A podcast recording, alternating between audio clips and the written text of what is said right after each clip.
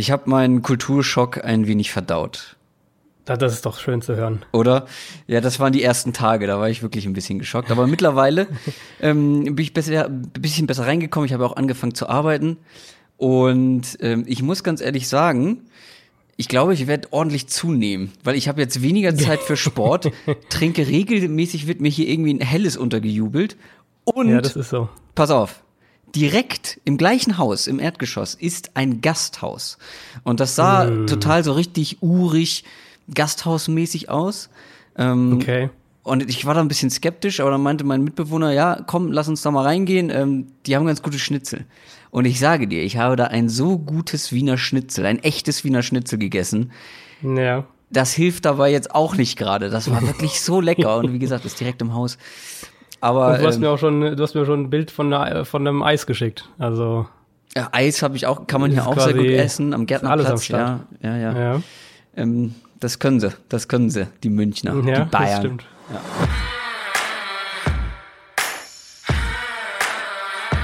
Down, Set, Talk.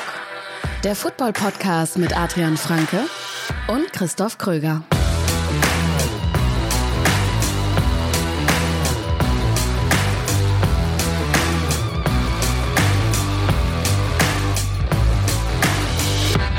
Es ist eine meiner absoluten Lieblingsphasen in der NFL.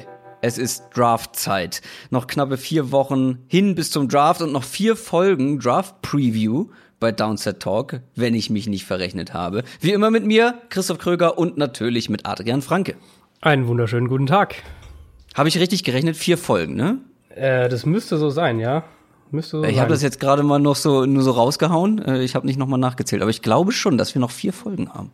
Also mit, mit heute, ne? Mit Mit heute, ja, ja, mit genau, heute, ja. genau. Mit heute müssten es vier sein. Die steht uns ja noch bevor, die Folge heute. Und nachdem wir letzte Woche wirklich ausführlichst über die Quarterbacks gesprochen haben, die aus dem College kommen, machen wir heute weiter mit unseren Draft-Previews und zwar mit meinen beiden Lieblingspositionen. Mit den Wide Receivern und natürlich den Running Backs. Ähm, es ist tatsächlich die Folge, auf die ich mich am meisten freue in dieser, in dieser ganzen Draft-Preview-Geschichte. Ich glaube, bei dir sind die Quarterbacks dann doch noch mal ein bisschen Ähm, also, beliebter, ne? ich, ich mag die Wide Receiver sehr. Ähm, und auch dieses Jahr, da kommen wir ja später noch drauf, mag ich die Wide Receiver vor allem sehr. Ich tue mich bei den Running Backs ein bisschen Das hat schwerer. man gar nicht gemerkt in unseren Unterhaltungen. Ja, also es ist gar nicht mal, ich schaue eigentlich gerne Running Backs, das ist eigentlich nicht das Problem. Ähm, aber ich habe halt irgendwie, glaube ich, so ein bisschen eine andere Sichtweise auf die Position als viele andere. Und deswegen auch so ein bisschen eine andere, also, also was einfach was den Value der Position angeht, welche, welche Faktoren wichtig sind, worauf ich besonders achte. Ähm, und deswegen sind oft so, wenn ich dann so Top, Top-Boards von verschiedenen Leuten durchgehe, wo man sich ja letztlich auch viel erste Infos holt, wen man sich überhaupt anschauen will und so, sind da meistens viele dabei, die ich halt echt nicht so doll finde, wenn ich dann ins Tape gehe, wo ich dann denke, ah ja, ich sehe, wieso den jemand mag, aber für mich ist das halt jetzt kein Second Rounder, sondern ich sehe den eher in der vierten Runde und dann mag ich halt dafür andere Backs, die andere Leute irgendwo in der sechsten Runde oder sowas sehen.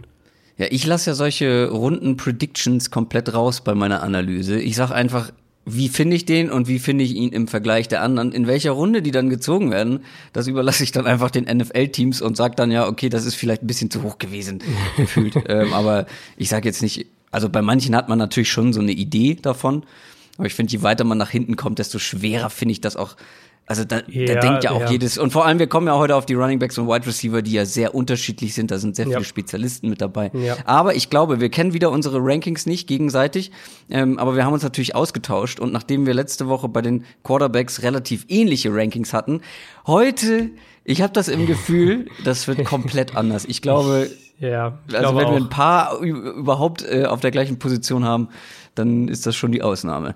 Aber bevor wir dazu kommen, vorher, wie immer,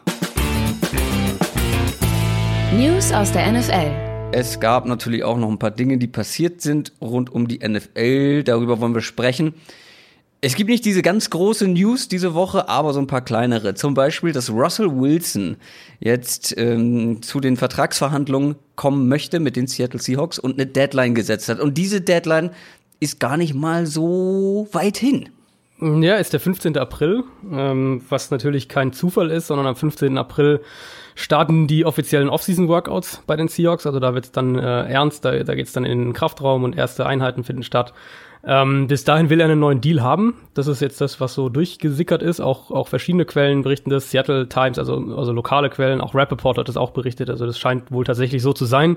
Ähm, Vertragssituation von Russell Wilson ist ja die, dass er in sein letztes Vertragsjahr gehen würde. Das heißt, ähm, natürlich kaum noch Garantien im Vertrag, keine langfristige Sicherheit, all diese Sachen. Und ähm, es gab wohl auch die letzten Tage schon ernsthafte Gespräche. Letztes Mal, als er seinen Vertrag verlängert hat, hat es direkt zum Start, glaube ich, vom vom Training Camp, also erst spät im Sommer tatsächlich dann ähm, haben sie sich geeinigt und hat er den Vertrag unterzeichnet. So will er es offensichtlich dieses Mal nicht. Einerseits sicher auch der, der Sicherheitsfaktor spielt da bestimmt eine Rolle und dann natürlich auch, dass er nicht die ganze Zeit Fragen dazu in irgendeiner Art und Weise haben will, könnte ich mir auch vorstellen. Also er will einfach Ruhe haben. Ähm, womit muss man rechnen? Ich schätze, man muss mit einem Deal jenseits der 33 Millionen im Jahr rechnen. Das ist ja jetzt so die aktuelle Benchmark, die Aaron Rodgers bekommt, dann, ich glaube, dahinter sind dann Matt Ryan und, und Kirk Cousins. Das ist so die, diese 28 bis 33 Millionen im Jahr Range. Ähm, da wird Russell Wilson sicher sich dann relativ weit beziehungsweise ganz weit oben einordnen. Also das ist so die, die Hausnummer, von der man wahrscheinlich äh, spricht. Die Frage noch, die ich mir so ein bisschen gestellt habe, ist dann so, was ist die Konsequenz? Also womit, womit droht er in Anführungszeichen? Was passiert, wenn wenn die jetzt keinen Deal zustande bringen, weil ich meine, das, wie du gesagt hast, das ist jetzt in, ähm, also wenn die Folge rauskommt, in elf Tagen, in elf Tagen einen Quarterback-Vertrag rauszuhämmern, ist jetzt kein, keine Selbstverständlichkeit. Also ist durchaus möglich, dass sie das nicht schaffen. Ähm, mhm. Was passiert dann? Also ja. geht er dann in Holdout? Sagt er, ich, ich nehme nicht an Off-Season-Workouts teil, was auch immer? Ähm, sagt er, ist er ja, sogar muss bereit, er ja, länger jetzt ist dann, eine Deadline, oder? Ja, gut, oder es könnte natürlich auch sein, und so schätze ich ihn eigentlich auch an, und das habe ich jetzt auch aus Seattle ein bisschen gehört in die Richtung, ähm, dass er, wenn das nicht passiert, die Situation einfach quasi auf, auf Eis legt. Also dass er sagt, ich, ähm, dann sprechen wir, wenn wir bis dahin keinen Vertrag haben, dann sprechen wir auch nicht mehr über einen neuen Vertrag bis nach der Saison dass er sagt, ah, okay, äh, ja. mhm. er will, er will quasi das Thema durchhaben, bis sie in Mhm. die Off-Season-Workouts starten. Und wenn bis dahin eben nichts passiert ist, dann würde er natürlich die Seahawks in diese Situation bringen. Sie müssen ihm dann nach der Saison vermutlich den Franchise-Tag geben, wenn man sich da nicht einigt. Und dann kann es natürlich auch echt schnell, schnell teuer und schnell auch unangenehm und, und, und so ein bisschen so, ein, so eine Schlammschlacht werden, wenn sich beide Seiten nicht einigen sollten. Aber unterm Strich, ehrlicherweise, ich glaube, dass die irgendwie dass die einen Deal hinbekommen. Ich glaube, dass sie das, das ist sogar bis zu dem 15. April, ähm, dass die das schaffen. Apropos Deal. Den haben auch die Philadelphia Eagles und die Chicago Bears hinbekommen, und zwar in Sachen Jordan Howard. Der spielt nämlich in der kommenden Saison in Philadelphia. Ja, war ja ganz lange so ein Thema, ne? Also Jordan Howard als Trade-Kandidat, ich glaube, du hattest das sogar auch mal aufgebaut oder wir hatten mal drüber gesprochen, von wegen hier, Terry Cohen soll eine größere Rolle bekommen. Das, das ging ja schon eigentlich vor der Free Agency so ein bisschen rum, ähm, dass die Bears Jordan Howard traden wollen. Jetzt ist Ich habe aber damals gesagt, dass ich äh, das für keine gute Idee halten würde Ah, okay, und okay. dass ich äh, da, damit auch nicht rechne. Also Okay, ich war ah, eher, okay.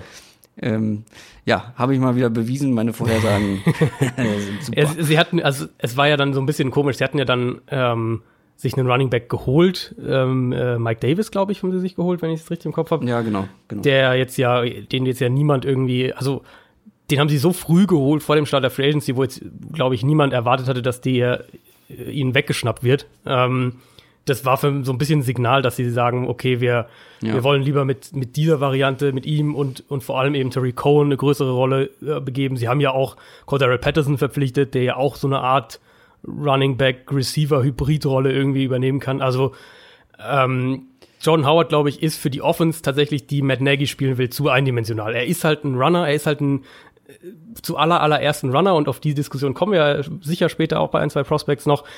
Er hat halt keinen so großen Value fürs Passspiel. Und für die Offense, die die Eagles spielen, äh, die, die die Bears spielen, hat man halt gemerkt, dass Terry Cohen einfach der wesentlich bessere Fit ist. Ähm, ich glaube, es ist auch kein Zufall, dass sie dann ausgerechnet Cordero Patterson verpflichtet haben. Die Eagles mit Jordan Howard auf der anderen Seite macht für mich trotzdem Sinn. Es ist ja ein Sechstrunden-Pick, ähm, 2020 sogar erst, glaube ich, also erst nächstes Jahr im Draft. Das ist ja ein Minimalster-Value. Ähm, sie hatten, also man kann über den Value von Running Back sagen, geht runter, ist, die Position ist nicht mehr so wertvoll, was auch immer. Die Eagles waren halt auf der Position einfach schlecht letztes Jahr. Das muss man eben auch mal so klar sagen. Und das, obwohl sie eine gute Offensive Line haben, obwohl sie ein relativ gutes Passing Game so nämlich. Hatten. Ähm, und für mich gibt Jordan Howard ihnen einfach eine höhere Baseline als das, was sie bisher hatten. Ganz einfach. Sie haben jetzt diesen Powerback, quasi diese Lücke haben sie vom Draft geschlossen. Sie müssen jetzt keinen fünft oder sechs Runden Pick investieren, was auch immer, sondern haben da jetzt eine für, für relativ wenig Geld. Howard ist, glaube ich, jetzt auch in seinem letzten Vertragsjahr, also ist sehr, äh, sehr, sehr geringes Investment, was die Eagles da tätigen und du hast jetzt diese, diese Lücke mal geschlossen und du hast einfach eine höhere Baseline als eben letztes Jahr, wo dann ohne JHI dieser Back, diese Art Running Back einfach gefehlt hat in der Offense. Ja. Ja, aber wieso, wieso hat's dir nicht, wieso hat's dir nicht gefallen aus Bears Sicht? Das hatte ich gar nicht mehr im Kopf. Nee, das war noch auf jeden Fall vor der Free Agency. Das ist schon eine ganze Weile her. Ich war, habe damals, glaube ich, gesagt, weiß nicht, ob ich es gesagt oder nur gedacht habe, wie auch immer, auf jeden Fall, dass Tariq Cohen auf jeden Fall nicht ein Backfield alleine tragen muss. Du brauchst so, einen ja, okay. Mhm. Gegenpart. Du brauchst dieses, wie man immer bei Camara und Ingram gesagt hat, dieses Blitz und Donner. Mhm. Tariq Cohen macht so, der ist einfach klein äh, und schmal und der kann nicht ein Three-Down-Back meiner Meinung nach in der NFL werden, so gut ich ihn auch finde. Du brauchst ja. brauchst einen Gegenpol und den gab es ja zu dem Zeitpunkt einfach noch nicht oder eine Alternative zu Jordan Howard. Damals war es so, wenn Jordan Howard weg ist, dann ist nur noch Terry Cohen da. Jetzt haben sie zwei andere noch dazugeholt, die du immer mit reinbringen kannst, ähm, die ihre Spezialitäten haben, ihr Spezialkönnen. Ähm, jetzt sehe ich das natürlich ein bisschen anders. Also das war noch davor. Okay, okay. Kommen wir zur nächsten News. Es geht um die Patriots. Die haben nämlich, nachdem sie letztes Jahr schon ihren Defensive Coordinator haben ziehen lassen müssen, den nächsten Defensive Coordinator verloren. Ja, zweimal sogar, ne? Also sie haben, sie haben jetzt äh, in zwei aufeinanderfolgenden Jahren ihren Defensive Coordinator verloren und dann haben sie jetzt noch den verloren, den sie gerade verpflichtet hatten, mit, äh, mit Greg Schiano, der kurzfristig gesagt hat, er äh, möchte, möchte raus, äh, doch wieder aus dem Vertrag, äh, möchte doch mehr Zeit für seine Familie, was so ein bisschen merkwürdiges Timing ja. irgendwie ist, wenn man jetzt. Also ich habe Brian Flores gerade komplett vergessen. Der ja, war ja auch noch. Gut, den haben sie auch noch offiziell, offiziell war er ja auch nie Defensive Coordinator, ja, aber genau. de facto natürlich schon. Ähm, Greg Schiano kennt ja die NFL. Also der ist ja jetzt nicht zum ersten Mal in der NFL oder als, als, als Coach auf hohem Level tätig. Ähm, der müsste eigentlich wissen, wie zeitlich anspruchsvoll der Job ist, dass er jetzt dann nach ein paar Wochen irgendwie sagt, ja, die doch nicht. Bringt die Patriots natürlich irgendwie in eine blöde ähm, Situation, wenn man sich den, den Coaching-Staff mal da anschaut, der ist im Moment quasi nicht existent, der, der defensive Coaching-Staff bei den Patriots und wir sind immerhin äh, im Draft-Monat und nach der Free Agency, wo du halt äh, auch sagst, jetzt, wir müssen klare, klar, klar wissen, welche Spieler wir wollen, welche Typspieler, was auch immer. Klar, Patriots ist ein bisschen eine andere Situation. Belichick ist da die zentrale Figur, was jetzt äh, Spielerverpflichtungen ähm, das Draftboard angeht, all diese Sachen, welchen Spielertyp, Philosophie, Scheme-Fits, all diese Sachen. Ich glaube, das wird nicht so das Problem sein. Also bei jedem anderen Team wäre das jetzt eine Katastrophe, mehr oder weniger. Gerade bei, wenn jetzt ein Team wäre, was einen offensiven Headcoach hat und der Defensive, Co Defensive Coordinator wegbrechen würde. Patriots sind da ein bisschen in einer anderen Situation. Trotzdem ist das natürlich äh, alles andere als optimal. Und die Patriots haben jetzt relativ viel wieder mal verloren dieses Jahr. Ich meine, wir haben über Gronk gesprochen äh, letzte Woche. Wir haben, wir haben über die ganzen Abgänge in der Free Agency gesprochen, Flowers vorneweg. Das ist schon ein ziemlicher Aderlass, wieder mal bei den Patriots. O-Line-Coach auch, oder? Den O-Line-Coach haben sie nicht verloren, nee. Dante Scarnecchia. Welches Team war denn das noch? Die Steelers. Steelers haben den O-Line. Ah, da, aber das waren, das sind beides sehr gute O-Line-Coaches. Genau. Und ja, Patriots, einer davon ist gegangen, ja. Genau, Patriots ja, äh, haben Fehler. wahrscheinlich den besten sogar in der Liga. Ähm, ja, aber es ist eine schwierige Situation. Ich würde mir bei, bei keinem, bei jedem anderen Team würde ich mir deutlich mehr Sorgen machen als bei den Patriots im Endeffekt, aber trotzdem auch aus Patriots Sicht ist das ähm, was, wo ich glaube, wo du, was du erstmal verarbeiten und, und wieder ausgleichen musst. Dann gibt's eine Sache, die müssen alle Fans der AAF verarbeiten. Dazu gehören wir bekanntlich nicht. Ich finde es im Nachhinein auch nicht schlimm, dass wir so gut wie gar nicht über die AFF gesprochen haben, außer als sie losgegangen ist. Ähm, das Ganze ist nämlich schon irgendwie wieder gelaufen. Ne? Ja, äh, ganz komisch auch, muss man tatsächlich sagen. Also die AEF jetzt nach acht Wochen ist, ist, äh, hat den Spielbetrieb eingestellt, wird nicht mal die erste Saison zu Ende spielen, die ja Ende April, glaube ich, äh, zu Ende gegangen wäre. Ähm, Tom Dunton, der Vorsitzende hat es am Dienstag erklärt. Nochmal zur Erinnerung, wer Tom Dunton ist. Das ist der, der nach dem ersten Spieltag in der AAF dieses 250 Millionen Dollar Investment da in Aussicht gestellt hat, auch schon 70 Millionen bisher investiert hat. Ähm, und jetzt so relativ plötzlich da einen Rückzieher macht. Und alles, was man hört, ist es wohl komplett zur Überraschung von, von allen, von den anderen AEF-Verantwortlichen, auch, was auch AEF-Partner, auch NFL-Verantwortliche haben das wohl überhaupt nicht kommen sehen. Ähm, es klang jetzt auch nicht so, als hätte es da konkrete finanzielle Probleme jetzt im Moment gegeben. Es die wurde ja kein offizieller Grund angegeben, warum die Liga jetzt eingestellt wird. Ähm, Zuschauerzahlen in den Stadien gingen zurück. Das hat man ja auch dann gesehen, wenn man mal in so ein paar Highlights von der Liga reingeschaut hat. Aber die TV-Zuschauer waren wohl relativ konstant. Also alles, was man auch von den AEF, von den, von den Gründern der Liga, die, dazu gehört ja Tom Dunton nicht, ähm, gehört hat, ging in die Richtung, dass man da eigentlich mit einem zwei bis drei Jahresplan gerechnet hat. Man hat versucht, irgendwie an NFL-Spieler ranzukommen, an die NFLPA, also die Players Association, ob man da irgendwie vielleicht einen Deal hinbekommt, dass junge Spieler, die nicht, es nicht ganz in NFL-Kader schaffen oder im Practice Squad sind oder was auch immer, ähm, dass die vielleicht in der AAF spielen könnten. Also eigentlich gingen alle in und um die AEF davon aus, dass diese Liga jetzt mal wenigstens für zwei, drei Jahre besteht und man versucht es irgendwie eben als so eine NFL-Entwicklungsliga aufzuziehen. Ähm, und jetzt hat eben Tom Dunton so ein bisschen aus dem Nichts, muss man eigentlich sagen, den, Steck, den, den Stecker gezogen. Also das ist ein bisschen eine merkwürdige Geschichte. Es gibt da auch, ich weiß nicht, ob du das mitgekriegt hast, es gibt da auch relativ wilde Gerüchte. Ähm, ich habe davon nicht viel mitbekommen. Also es gibt, und ich will das also wirklich ganz aus, ausdrücklich nochmal gesagt, es ist ein, ein Gerücht und ich habe keine Ahnung, ob da irgendwas dran ist, aber es gibt Gerüchte, dass Danton dieses Investment in die Liga im Endeffekt mit der Priorität genutzt hat, um an die App-Technologie ranzukommen, mit der die AAF Live-Sportwetten integriert hat und dieses Modell quasi sich in Anführungszeichen zu klauen oder halt, wenn man so will, zu kaufen gewissermaßen. Äh, keine Ahnung, ob da was dran ist. Das Gerücht gibt's. Ähm, in jedem Fall ist es zumindest mal verwunderlich, soweit ich das auch sagen kann, von allem, was ich mitbekommen habe, ist es zumindest verwunderlich, dass die Liga jetzt ähm, eingestellt wird. Dann haben wir noch zwei Spielerverpflichtungen sozusagen, ein Trade. Die Chiefs haben nämlich Emmanuel Ogbar von den Browns getradet und die Lions haben sich Running Back CJ Anderson geholt. Ja, ähm, Chiefs hatten ja natürlich ihre beiden Pass-Rusher abgegeben, Justin Houston, D. Ford, ja. brauchten da jetzt äh, dringend zumindest ein bisschen was. Sie hatten, ähm, hatten ja Alex Okafor verpflichtet, jetzt haben mhm. sie Ogbar noch geholt. Für mich sind es, ist es im Prinzip so die, die zweite und dritte Mann-Rotation, ja. so ein bisschen. Ich ja. gehe immer noch davon aus, dass die ihren, ihren Nummer 1 Pass-Rusher im Draft finden müssen, im Endeffekt. Ähm, Lions, CJ Anderson, gut, ist so gewissermaßen der LeGarrette Blunt-Ersatz, wenn man so will. Ähm, ich sehe den Sinn da ehrlich gesagt nicht so ganz, weil du hast ja in Carrion Johnson einen klaren Starter. Da musst ja. du für mich eigentlich keinen, keinen Veteran dahinter setzen, sondern hättest da echt auch einen, einen 6 7 Runden Pick in oder einen undrafted Rookie ausprobieren können. Da musst du, glaube ich, meiner Meinung nach nicht CJ Anderson verpflichten. Ja, Todd Gurley ist auch ein Franchise-Back und man hat CJ Anderson dazu geholt. Und ich finde, dass Anderson die bessere Version ist im Vergleich zu LeGarrette Blunt jetzt am Ende. Das, das ist auf jeden Fall, ja, das ähm, ist auf jeden Fall. Klar. Aber man hat letztes Jahr auch schon gesehen, dass man wohl noch nicht so 100% hinter Carrion Johnson mhm. steht, weil der hat ja auch wirklich für mehr Snaps kämpfen müssen im Laufe der Saison. Ja. Also, Obwohl er, also Riesenleistung. deutlich besser war als, als ja. Blunt, das muss man ja schon ja. auch echt sagen. Da haben wir ja ausführlich, glaube ich, auch drüber gesprochen. Ja, auch. Im Laufe der Saison, wo wir, dass wir nicht verstehen, wie jemand wie Karen Johnson noch nicht der klare Nummer 1 Back sein kann. Apropos Nummer 1 Backs.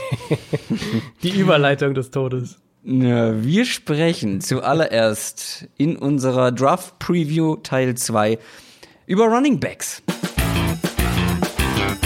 Der NFL Draft. Wie auch letztes Mal vielleicht ein, zwei Worte vorher allgemein zur Draftklasse der Running Backs. Du besonders findest sie, glaube ich, gar nicht gut, oder? Ja, also vielleicht um das so kurz zu erklären, ich habe ich ähm, versuche immer grobe so Tiers zu erstellen. Also ähm, ja. wie sagt man das auf Deutsch? Ähm, ja. Klassen, Kategorien. Ja, Kategorien, Klassen, Klassen, Klassen so ungefähr. Mhm. Leistungsklassen im Draft. Und ich glaube, wir hatten bei den Quarterbacks ja darüber gesprochen. Da war das für dich was, glaube ich, sogar nach den ersten zwei schon der erste, die erste Nee, bei Klasse mir war, bei vorbei. mir war nach dem ersten und nach dem oder zweiten ersten- Bruch. Ja. Oder so, genau. Ähm, bei mir waren es die Quarterbacks eben so die ersten drei, wo ich halt sage, die drei Mhm. sind so First Rounder noch für mich, ähm, in unterschiedlichen Punkten in der ersten Runde, aber so ungefähr. Bei den Receivern, wo wir nachher dazu kommen, ist bei mir tatsächlich der Cut-Off erst nach dem zehnten Spieler. Also ich sehe da echt zehn Spieler extrem eng Ja. beieinander. Ja.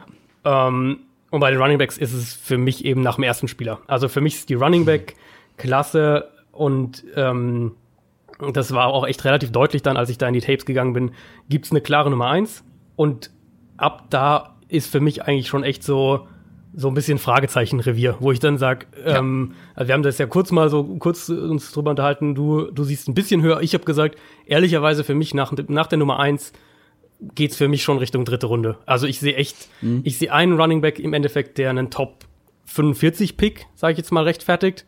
Ähm, alles dahinter ist für mich echt schon Richtung dritte Runde und das spricht natürlich nicht für die generelle Qualität der Klasse. Aber es gibt klar, es gibt halt äh, Spezialisten und was, wie du es vorhin auch gesagt hast, es gibt Genau. eben, wenn man jetzt einen, einen reinen Passcatcher oder einen reinen Powerback sucht, was auch immer, die wirst du auf jeden Das Fall finden. ja. das, das auf jeden Fall. Genau. Es gibt sehr viele, die halt eine Sache oder ein, zwei Sachen richtig gut können, Genau. aber dann in anderen Sachen deutliche Defizite haben. Ähm, Wir machen jetzt bei den restlichen Positionsgruppen ähm, nach den Quarterbacks jeweils eine Top 5. Und wir werden diese Top 5 wieder abwechselnd machen und natürlich wieder bei der Top 5 anfangen. Und ich würde gerne bei den Running Backs anfangen und mit einem richtig, richtigen Schocker gerne. anfangen. Oh. Ich glaube, ich glaube, du wirst gleich hinten überfallen. Habe ich Äh, ihn überhaupt wie- gesehen, ist doch die erste Frage. Naja, also ich habe dir ja mal eine Liste geschickt, wen ich alles das- schon gesehen so habe, weil ich ja Radar? bekanntlich äh, früh mit Running Backs angefangen habe. Ja. Ich glaube, doch, da müsste er dabei gewesen sein. Okay. Meine Top 5. Elijah Holyfield. Nein. soll, ich dir, soll ich dir sagen, wo ich Holyfield habe? Am Ende? Äh, nein, nein, nicht ganz am Ende. Aber ich, also ich sag mal so, ich habe ihn gerade so noch in der Top 10. Gerade so. Pass auf. Es ist so, Elijah Holyfield, beziehungsweise ich sag generell erstmal was über meine Top 5. Auf der Top 5 könnte ich, glaube ich, vier, fünf verschiedene Spieler setzen. Wäre bei allen nicht so richtig glücklich damit, dass er auf meiner Top 5 ist. Aber irgendwen musste ich auf die Top 5 setzen. Ich werde nachher auch noch mal ein, zwei erwähnen, die wirklich direkt dahinter sind. Und jetzt habe ich mich gefragt, bei Elijah Holyfield, ich bin mir nicht mal sicher, ob der in der NFL irgendwie Fuß fassen wird. Nicht mal im Ansatz. Und dann habe ich mir gedacht, ich bewerte ja aber die aktuelle Leistung und das, was ich gesehen habe. Und da gab es halt viel, was mir sehr gut gefallen hat. Ich finde, dass er in vielen Dingen schon sehr weit ist und vor allem weiter ist als so manch anderer. Elijah Holyfield, muss man wissen, hat einen großen Unterschied, es gibt einen großen Unterschied bei ihm. Und zwar zwischen den Leistungen, die man sieht auf Tape und das, was er athletisch gebracht hat beim Combine Ja. und beim Pro Day.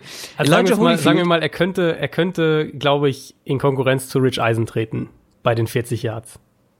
Oh, du bist böse. Du bist wirklich böse. Aber ja, für einen Running Back ist er unfassbar langsam, was Long End Speed, glaube ich, nennt man das. Ne? Also die Endgeschwindigkeit, Ja, Speed, die ist ja. bei ihm sowas von schlecht. Fun Fact: Er ist der Sohn von Evander Holyfield.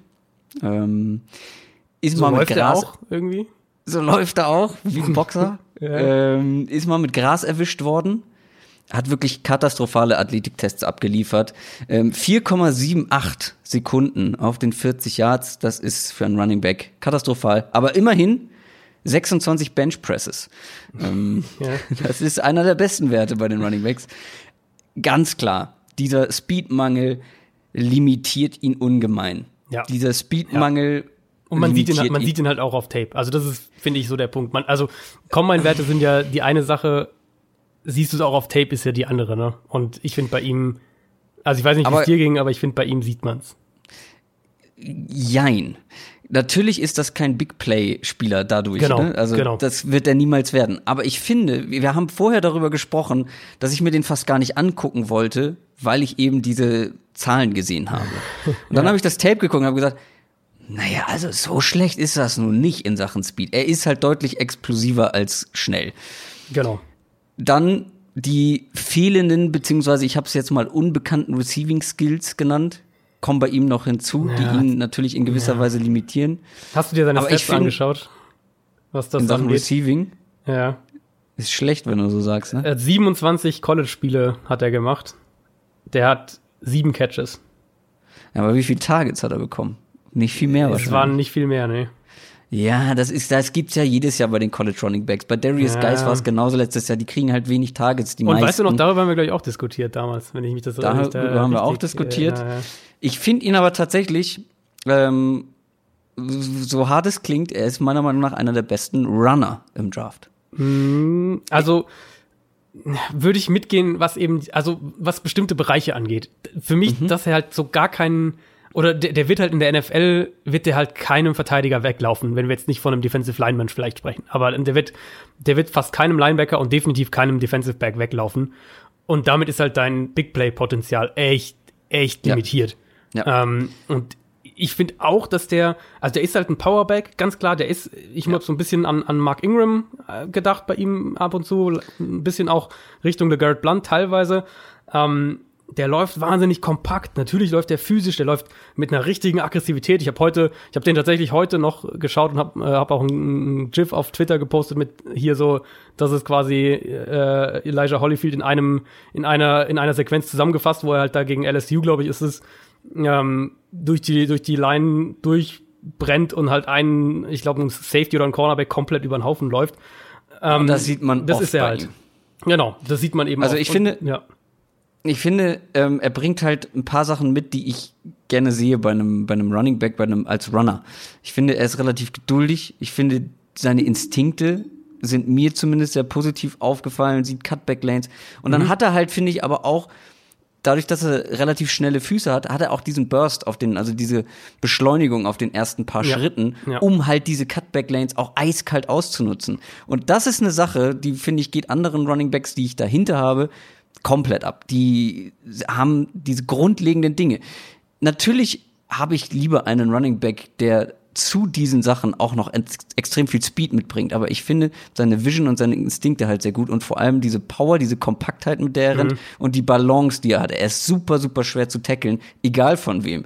Ähm, und man sieht's regelmäßig, wie er Tackles durchbricht, einfach weil er den Gegner durch seine Balance umrollt. Überrollt, habe ich hier Ja, stehen. ja, ja. Ist ganz schwer zu Boden zu bekommen. Wie gesagt, er gefällt mir als Runner. Er gef es gibt viele Sachen, die mir bei ihm nicht gefallen. Aber, wie ich schon gesagt habe, es gab ganz viele andere oder mehrere andere Running Backs, die ich auch auf fünf hätte setzen können. Bei keinem wäre ich so richtig glücklich gewesen und ich wusste, dass ich damit einen kleinen Schocker bei dir erreiche. Also ich habe jetzt gerade eben nochmal mein Ranking genau angeschaut. Er ist bei mir tatsächlich die 10, also wirklich gerade so in der Top 10. Ähm, Spoiler? eben- Spoiler, wir werden bei den Wide Receivern ähnliche Differenzen haben, weil ich ja schon dein Wide Receiver Ranking Stimmt, bei Spox ja, gesehen Wide Receiver habe. Ranking kennst du schon. Ähm, ja, also ich glaube, dass der, wie gesagt, dass der ein guter Runner ist. Ich habe auch diese, und das hat mich auch überrascht, ehrlicherweise, diese, dieses, diese Agilität und diese Explosivität auf, auf engem Raum, das habe ich auch gesehen. Ähm, ich glaube aber eben, dass der im Passspiel limitiert sein wird und ich glaube, dass der was Big Plays und, und Breakaway Speed und all diese Sachen angeht, Ja, limitiert keine sein wird. Frage. Und, und das, das ist dann für mich eben, das ist dann wieder so ein bisschen der Punkt, wo ich dann in der, in der NFL heute sage, wie viel ist das wirklich wert? Und ich sehe das eben irgendwo Richtung fünfte Runde in etwa, habe ich bei mir aufgeschrieben, weil ich glaube halt, dass du mit ihm als Runner natürlich was machen kannst. Ähm, da kann er, hat er auch einen Wert. Er hat auch, finde ich, in, Short in Pass Distance, Protection. Goal Line. Genau, in Pass Protection hat er auch gute Ansätze gezeigt, finde ich. Aber für, also bei mir ist dann eben, und da kommen wir wieder auf diese Running Back-Diskussion generell, bei mir sind eben tatsächlich einfach mehrere Running Backs vor ihm, weil die halt einen viel, viel größeren Impact im Passspiel haben werden. Zum Beispiel. Zum Beispiel, meine Nummer 5 ähm, ist Travion Williams von Texas AM, den ich auch relativ spät erst gesehen habe. Ähm, ich habe in der Top 5, ja doch, Top 5, Top 6, habe ich mehrere Backs, die für mich am ehesten, ähm, ja, sagen wir mal, das Potenzial haben, All-Around-Backs zu werden. Das ist so ein bisschen das, was ich, glaube ich, am ehesten darüber schreiben will. Und Travion Williams, ähm, ich habe versuche immer bei Running Backs und Wide Receivers auch so ein bisschen NFL-Vergleich zu ziehen, weil ich finde, da, gerade da hilft es auch echt, sich den Spielertyp einfach vorzustellen. Ich fand es bei ihm sehr, sehr schwer. Ähm, ein bisschen erinnert er mich an Rex Burkhead, so vom Spielertyp her. Was mhm. ist positiv bei ihm? Er ist ein sehr, sehr guter Passcatcher. Der Screens, Swing Routes, all diese Sachen kann er. Ähm, er kann aber auch mehr. Er ist auch andere Routes gelaufen. Die Hände sind richtig gut. Ist ähm, Routes aus dem Backfield, aus Receiver-Positionen gelaufen nach dem Catch wird er ganz schnell ein Running Back wieder, also wird dann mit dem Ball in der Hand echt, echt gefährlich, auch wenn er, wenn er den Ball fängt. Ähm, gute Füße hat er, kann, kann ganz, ganz innerhalb kürzester Zeit extrem schnell Stop und Start, also stehen bleiben, wieder los, sprinten. Fand generell bei ihm, dass er fließende Bewegungen hat, dass er so durch enge Lücken sehr, sehr gut durchnavigieren kann. Richtungswechsel, all diese Sachen sind gut da. Balance ist auch zu sehen. Pass Protection ist bei ihm echt gut. Da, da ist er nicht nur physisch, spielt nicht nur physisch, sondern er kennt auch Blitzer, er kennt freie Rusher, all diese Sachen hat im, im, äh, im Alabama-Tape hat er sich mehrfach Quinn Williams in den Weg gestellt, was, wenn man sich Travian Williams mal anschaut, was der so, wie der physisch so aussieht, äh, durchaus mutig ist. Ähm, hat auch auf anderen Tapes äh, Edge Rusher auf den Boden wirklich gesetzt. Also wenn die, wenn die ankamen, dass er die echt aus dem Weg räumen konnte. Vision, finde ich, ist okay, hat ein paar Wackler teilweise drin. Ähm, Explosivität ist da, ist äh, vielseitiger Back eben als Runner, als Receiver, auch als Returner eingesetzt. Also mir gefällt der insgesamt eben in so einer könnte ein guter All-Around-Back-Rolle äh, so ein bisschen in Richtung äh, bekommen oder, oder werden. Ähm, negativ habe ich mir aufgeschrieben, Power ist definitiv ein Fragezeichen als Runner. Wenn er als Runner ist, ist das oft nicht zu sehen und ich finde, da sieht man eben auch die schmalere Statur dann. Ähm, der braucht teilweise zu lange für seine Reads. Das ist das, was ich mit der Vision meine, manchmal so ein bisschen wackelig ist. Und er ist für mich kein Zone Runner eben in, im, im Endresultat daraus. Er ist für mich ein primär ein Power Runner, der sich deutlich wohler gefühlt hat, wenn er hinter Pullblocks oder hinter Leadblockern ja. ähm, laufen kann. Also das ist sein Spiel. Ist für mich einer, den ich dann so in der frühen vierten Runde ungefähr sehen würde. Ich muss bei Trevor Williams sagen, das ist der Running Back von allen, über die wir wahrscheinlich sprechen werden, von dem ich am wenigsten gesehen habe, weil da hast du mir einen kleinen Hint gegeben. Guck dir den mhm. auch noch mal an, weil den mhm. hatte ich nicht mit in meiner Liste tatsächlich. Ähm, deswegen habe ich bei dem sehr, sehr wenig gesehen. Es ist so witzig bei ihm, als ich mich dann ein bisschen informiert habe, wo ihn andere sehen, das geht ja wirklich komplett, komplett ja. übers ganze Board. Ja. Ich habe tatsächlich zweit, zweite Runde gesehen. Ich habe aber auch sechste Runde gesehen. Ja. Also den, der scheint wirklich schwierig einzuschätzen zu sein. Und ich stimme dir zu, man sieht in ihm, nennen wir es Potenzial eines, eines, ja, guten Gesamtpakets. Genau. Eines genau. Three-Down-Backs. Was mir halt gefehlt hat, war die Qualität in jedem Punkt eigentlich. Also ja, der kann alles, aber ist für mich nichts mhm. auf einem richtig hohen Niveau. Für mich war es einfach alles zu, wo wir jetzt ein paar Folgen äh, zurückspringen, zu solide. Das war alles so, ja, ja, ist okay, aber es haut mich jetzt alles nicht um. Und was mich bei ihm wirklich gestört hat, tatsächlich ähm, war das, was du eben schon angesprochen hast, diese fehlende Vision. Also ich habe ihn manchmal wirklich eiskalt einfach in irgendwelche Leute reinlaufen ja. sehen, Oft, ohne den Versuch diese, zu cutten. Genau, oft wenn er eben diese, gerade bei so Outside-Zone-Geschichten, wo er halt dann zwei, drei verschiedene Optionen hat und dann eben lesen muss, was macht die Defense, wie entwickelt genau, sich genau, die Block. Genau. Das ist nicht sein Spiel. Da, da, ist er auch echt nicht gut drin. Also der, der muss wirklich in ein Power-Scheme, wo er einen, als Runner zumindest aus dem Backfield eine klar, klar definierte Reads bekommt, klar definierte äh, Rushing Lanes, wo er weiß, okay, A oder B. Eins von beiden, zack, fertig, da lang oder da lang, ja. sonst gibt's keine Option. Ich habe irgendwo den Vergleich zu Wendell Smallwood gelesen. Ja, ja, könnte auch. So, hat Und auch was das finde ich, das finde ich zumindest, was das, was ich eben gesagt habe, sehr gut beschreibt. Dieses, ja, hm, das ist alles ganz nett. So, das kannst du als zweiter, dritter Back in einem Team irgendwie, ja, also ähm, jemand, der für einen Verletzten reinkommt, so wie Wendell Smallwood das letztes Jahr zum Beispiel teilweise ja wirklich ganz okay gemacht hat. Ähm, und also viele loben ja diese die, die Pass Protection und die Blitz Pickups ich muss dann offensichtlich schlechte Tapes gesehen haben, weil da hat er teilweise wirklich wilde Sachen gemacht. Ähm, aber wie gesagt, bei dem habe ich sehr, sehr wenig gesehen, weil äh, es sehr spät kam und ich jetzt auch nicht mega vom Hocker gerissen wurde nach den ersten paar Tapes, die ich mir angeguckt habe. Soll ich weitermachen mit meiner Nummer vier? Sehr gerne. Rodney Anderson. okay. Der ist nicht in meiner Top 10. Was? Aber Moment, da müssen wir bei Rodney Anderson müssen wir klären, wie hast du ihn bewertet? Hast du ihn bewertet wie ein NFL-Team oder anhand dessen, was du gesehen hast?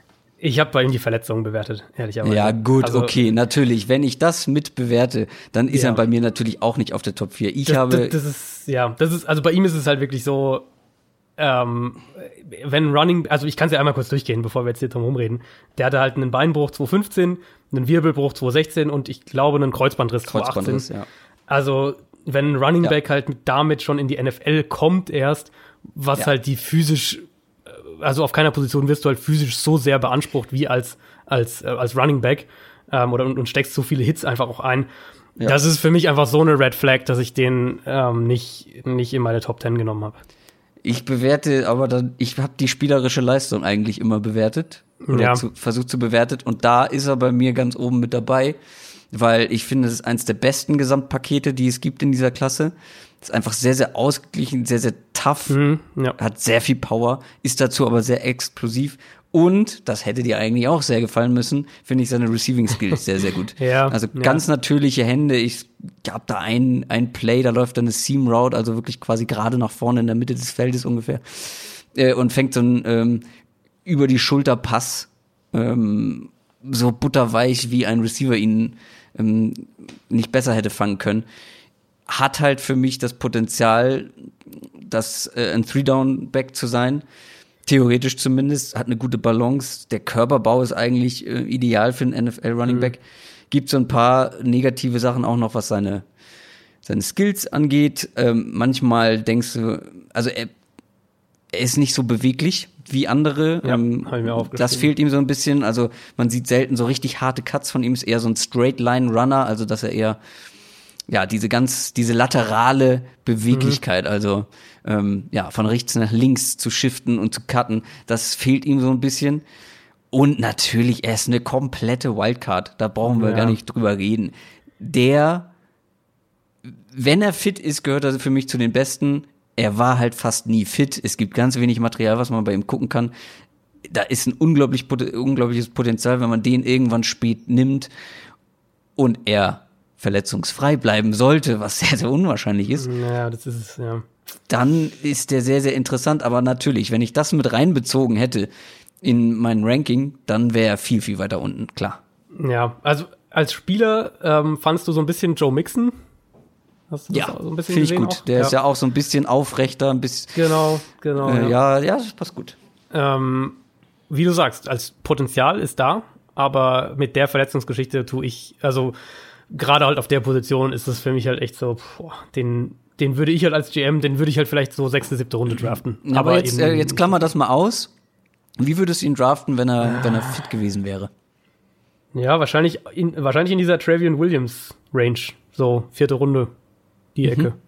Hätte ich Also. Top 5, Top 4 ja, im Ranking. ja, Top 5, Top, Top 6 vielleicht, ja, so in die Richtung, genau. Wen hast du denn auf der Top 4? Ich habe auf der Top 4 den äh, Saquon Barkley-Nachfolger, Miles Sanders von Penn State. Mhm. Ähm, hast du den in deiner Top 5 oder hast du den gar nicht? Den habe ich noch in meiner Top 5, ja. Ah, okay, okay. Ähm, ja, Können also, wir aber jetzt schon drüber sprechen, auf jeden Fall. Ähm, genau, ja, du sagst einfach. kommt nämlich bei mir gleich als nächstes. Okay, perfekt. ähm, also vom, vom Stil her, für mich, der erinnert mich ein bisschen an Le'Veon Bell in der Art, wie er läuft. Ähm, wenn man Le'Veon Bell, natürlich ist Le'Veon Bell ein viel reiferer Back, auch als Runner, aber Miles Sanders hat eine Athletik, die Le'Veon Bell nicht hat. Das muss man schon mal ganz klar so sagen. Der hat eine extrem spannende Kombination, finde ich, aus Fußarbeit, schnelle Füße, sichere Füße, aus Agilität, dem seine Hüften bewegen sich extrem schnell, drehen sich extrem schnell, aber er hat auch ähm, Power auf jeden Fall. Er hat, äh, ich finde die Bewegung bei ihm auch wieder extrem fließend, so generell, wie er sich auch wieder dieses, dieses horizontale Bewegen, das ist eine seiner besten Eigenschaften, kann unheimlich schnell die Richtung ändern, Cuts auf engem Raum, alles da, dieses ganze Short Area Quickness, das hat er alles. Ähm, Balance sieht man durch Kontakt, generell viele Yards auch nach Kontakt. Einfach so Körperkontrolle ist, finde ich, auf jedem Tape bei ihm sichtbar gewesen. Ähm, wenn der mal ins offene Feld kommt, riesiges Problem für die Defenses. Der kann den Kopf runternehmen, mit Power laufen. Der hat eine gute Geduld und da finde ich, da sieht man diese Le'Veon Bell ja, Szenen teilweise. Ich hatte auch ein kurzes, kurzes Video von ihm auf äh, Twitter gepostet, wo man eben dieses sieht, er geht so mit den Blocks mit und es tut sich nirgendwo eine Lücke auf und dann tut sich eine auf und quasi aus dem Stand springt er dann noch über den Verteidiger drüber. Also der macht schon auch echt Spaß auf Tape. Äh, bringt athletisch definitiv alles mit, hat als Receiver gute Szenen, zeigt, dass er gute Hände hat äh, wurde in der Formation rumbewegt, Pre-Snap Motion, all diese Sachen auch als Wide Receiver aufgestellt. Immer wieder sieht man ihn auch mal im Slot. Ähm, Route Tree, denke ich, muss noch erweitert werden, aber ich traue es ihm zu von dem, was ich gesehen habe. Das ist dann natürlich immer auch äh, eine Projection und Spekulation, aber das ist ja letztlich bei allen Prospects mit dabei. Ähm, was mir nicht so gefallen hat, Beschleunigung finde ich ist durchschnittlich. Also wenn wir jetzt von Straight Line Speed sprechen, ähm, mhm. Der braucht relativ lange, um auf Tempo zu kommen. Der ist, also alle diese Sachen, die man in, bei ihm Short Area sieht, bis er mhm. die, bis er seinen Long Speed quasi eben erreicht, dauert relativ lange. Ist mit seiner Geduld teilweise aber auch zu zögerlich und lässt da Lücken sich wieder schließen. Da ist vielleicht so ein bisschen die Frage, ob, ob, äh, das, ob er entweder seinen Blockern nicht traut oder ob Vision ein Problem ist. Das ist natürlich schwer zu sagen. Pass Protection ist nicht unbedingt seine Stärke, ähm, hat da aber auch gute Ansätze und ich habe den dann bei mir so in die dritte Runde verordnet. Er wäre bei mir fast sogar noch bis auf Platz zwei geklettert. Okay. Ähm, ich habe ihn relativ spät gesehen. Ich hatte schon sehr viele gesehen, bevor Miles Sanders dran kam. Und ich war wirklich überrascht, ähm, was ich gesehen habe, weil ich finde, mhm. es ist tatsächlich, wenn du dir das so anguckst, nicht nur ein würdiger Nachfolger von Saquon Barkley gewesen, sondern ich finde, dass die sehr viele Ähnlichkeiten haben als ja, Runner. Ja. Sehr, sehr viele Ähnlichkeiten in allem ist Miles Sanders so ein bisschen schlechter klingt jetzt so hart, aber ähm, naja, nicht ganz so schnell, nicht ganz so explosiv. Ja, genau. Ja. Er hat einfach nicht das Gesamtlevel von Saquon Barkley. Ich finde sie aber vom Typ her sehr, sehr ähnlich und deswegen ist er für mich ein, ein potenzieller Three-Down-Back. Ich finde, ja, ja du ja. hast die Geduld angesprochen, dass er manchmal zu geduldig ist, aber das hat mir insgesamt sehr, sehr gut gefallen, weil es gibt immer wieder Running Backs im College, die eben gar nicht geduldig sind und das halt stimmt. auch in ja. Lücken versuchen ja. zu laufen, die de facto nicht da sind oder nicht ja, groß genug sind. Und er ist sehr geduldig. Das ist halt eine Qualität, die relativ wichtig ist, dann auch in der NFL. Finde ich, läuft sehr clever. Wie du schon gesagt hast, mal mit Power, aber mal halt mit seiner Beweglichkeit. Und er läuft in einer exzellenten Position, das, was ich bei Buckley auch immer wieder gesagt habe. Er läuft sehr, sehr tief. Das kannst du halt nur, wenn du ein richtig krasser Athlet bist. Und das ist Miles Sanders. Der ja. läuft sehr, sehr tief, sehr kompakt. Ähm, wie gesagt, das erinnert mich auch so ein bisschen an Barclay. Ich musste teilweise doppelt gucken, ob ich mich jetzt nicht im Video verklickt habe. Ähm, so bei 24, kurzen Runs. Nummer 24 oder Nummer 26. Ja, genau. So ob, ähm, also bei kurzen Runs vor allem. Ne? Bei langen Runs siehst du natürlich klar deutlich ja, diesen Barclay, Unterschied. Barkley hat dieses Breakaway Speed halt und das hat, genau, das hat und halt diese, Sanders eben nicht. Genau, und diese Jump Cuts von Barkley macht ihm auch so schnell keiner nach. Der hat sich ja innerhalb ja. von einer Millisekunde, war dann zwei Meter woanders. Ähm, und genau, du hast ja auch schon angesprochen, die Receiving Skills, das macht ihn, finde ich, besonders interessant, ähm, hat da sehr viel Erfahrung, war da eigentlich immer ziemlich zuverlässig. Ich habe bei ihm ein paar andere negative Sachen und vor allem seine Unerfahrenheit stört mich so ein bisschen. Ähm, der hatte ja nur ein Jahr als Starter und mhm. ich finde, das sieht man in so manchen technischen Sachen. Mhm. Paul Security zum Beispiel. Ja. Das ist einfach so eine technische Frage. Pass Protection. Genau. Ähm, da siehst du halt in vielen Plays seine Unerfahrenheit, auch im Laufspiel, also wie du auch schon gesagt hast, manche, manche Gaps schließen sich wieder, das ist einfach eine Erfahrungsfrage, glaube ich. Das sind viele technische, technische Sachen, die du, glaube ich, aber ganz gut trainiert bekommst. Ich das hätte mir gewünscht, genau, dass er noch mal ein Jahr länger im College bleibt, weil dann, glaube ich, wäre ein richtig gutes Prospect gewesen, oder nicht? Der Punkt aber ich finde, halt der, der Punkt ist halt immer, wie du halt gesagt hast, davon kannst du sicher einiges trainieren und die Frage ist halt immer, wirst du wirklich so viel interessanter für die NFL, wenn du dann halt noch mal 200 Touches mehr hast? Ja, das ist natürlich der negative Punkt daran, ja klar. Gerade auf der Position halt. Das ist immer so, ähm, und wir kommen ja noch zu einem, oder ich komme auf jeden Fall noch zu einem, ich schätze mal, du hast den auch irgendwo, ähm, wo das halt genau ein Punkt ist, ja, wo man halt genau. sagen muss, ja. der hat halt 600, 700 College Touches und geht halt damit schon in die NFL. Das ist halt eine ganz andere Nummer als, äh, als bei einem Back, der nur ein Jahr als Starter im College gespielt genau. hat. Genau. Ähm, Nee, ich glaube, ach doch, haben wir noch, ja. Äh, ich weiß, wie du meinst. Bei ihm, ja, das, da hast du vollkommen recht. Deswegen, vielleicht, er sollte auf jeden Fall nicht in ein Team kommen, wo er von Anfang an eine riesengroße Rolle bekommt, weil ich glaube, Ja. da musst du noch so ein paar technische Dinge verbessern, ausmerzen. Aber ich glaube, der könnte in ein paar Jahren wirklich, der hat einfach diese Athletik und du Ja. musst jetzt noch an ein paar, paar Schrauben, ein paar Schrauben stellen, dann kann der wirklich ein, also das Potenzial und die Athletik ist auf jeden Fall dafür ein Three-Down-Back. Ich habe bei ihm, Er glaube ich, nutzt es nur nicht aus, so richtig bisher. Genau, genau. Ich habe bei ihm, glaube ich, auf Twitter oder irgendwo auch äh, mir die Notiz gemacht, ähm, der könnte eben wieder einer dieser Backs sein, wo wir in ein, zwei Jahren sagen, ja, guck, du findest auch echt gute Backs in der vierten Runde. So, diese Ja. Richtung. Dann Ähm, kommen wir das schon zu deinem, oder ach so, wolltest du noch was sagen zu dem? Sorry.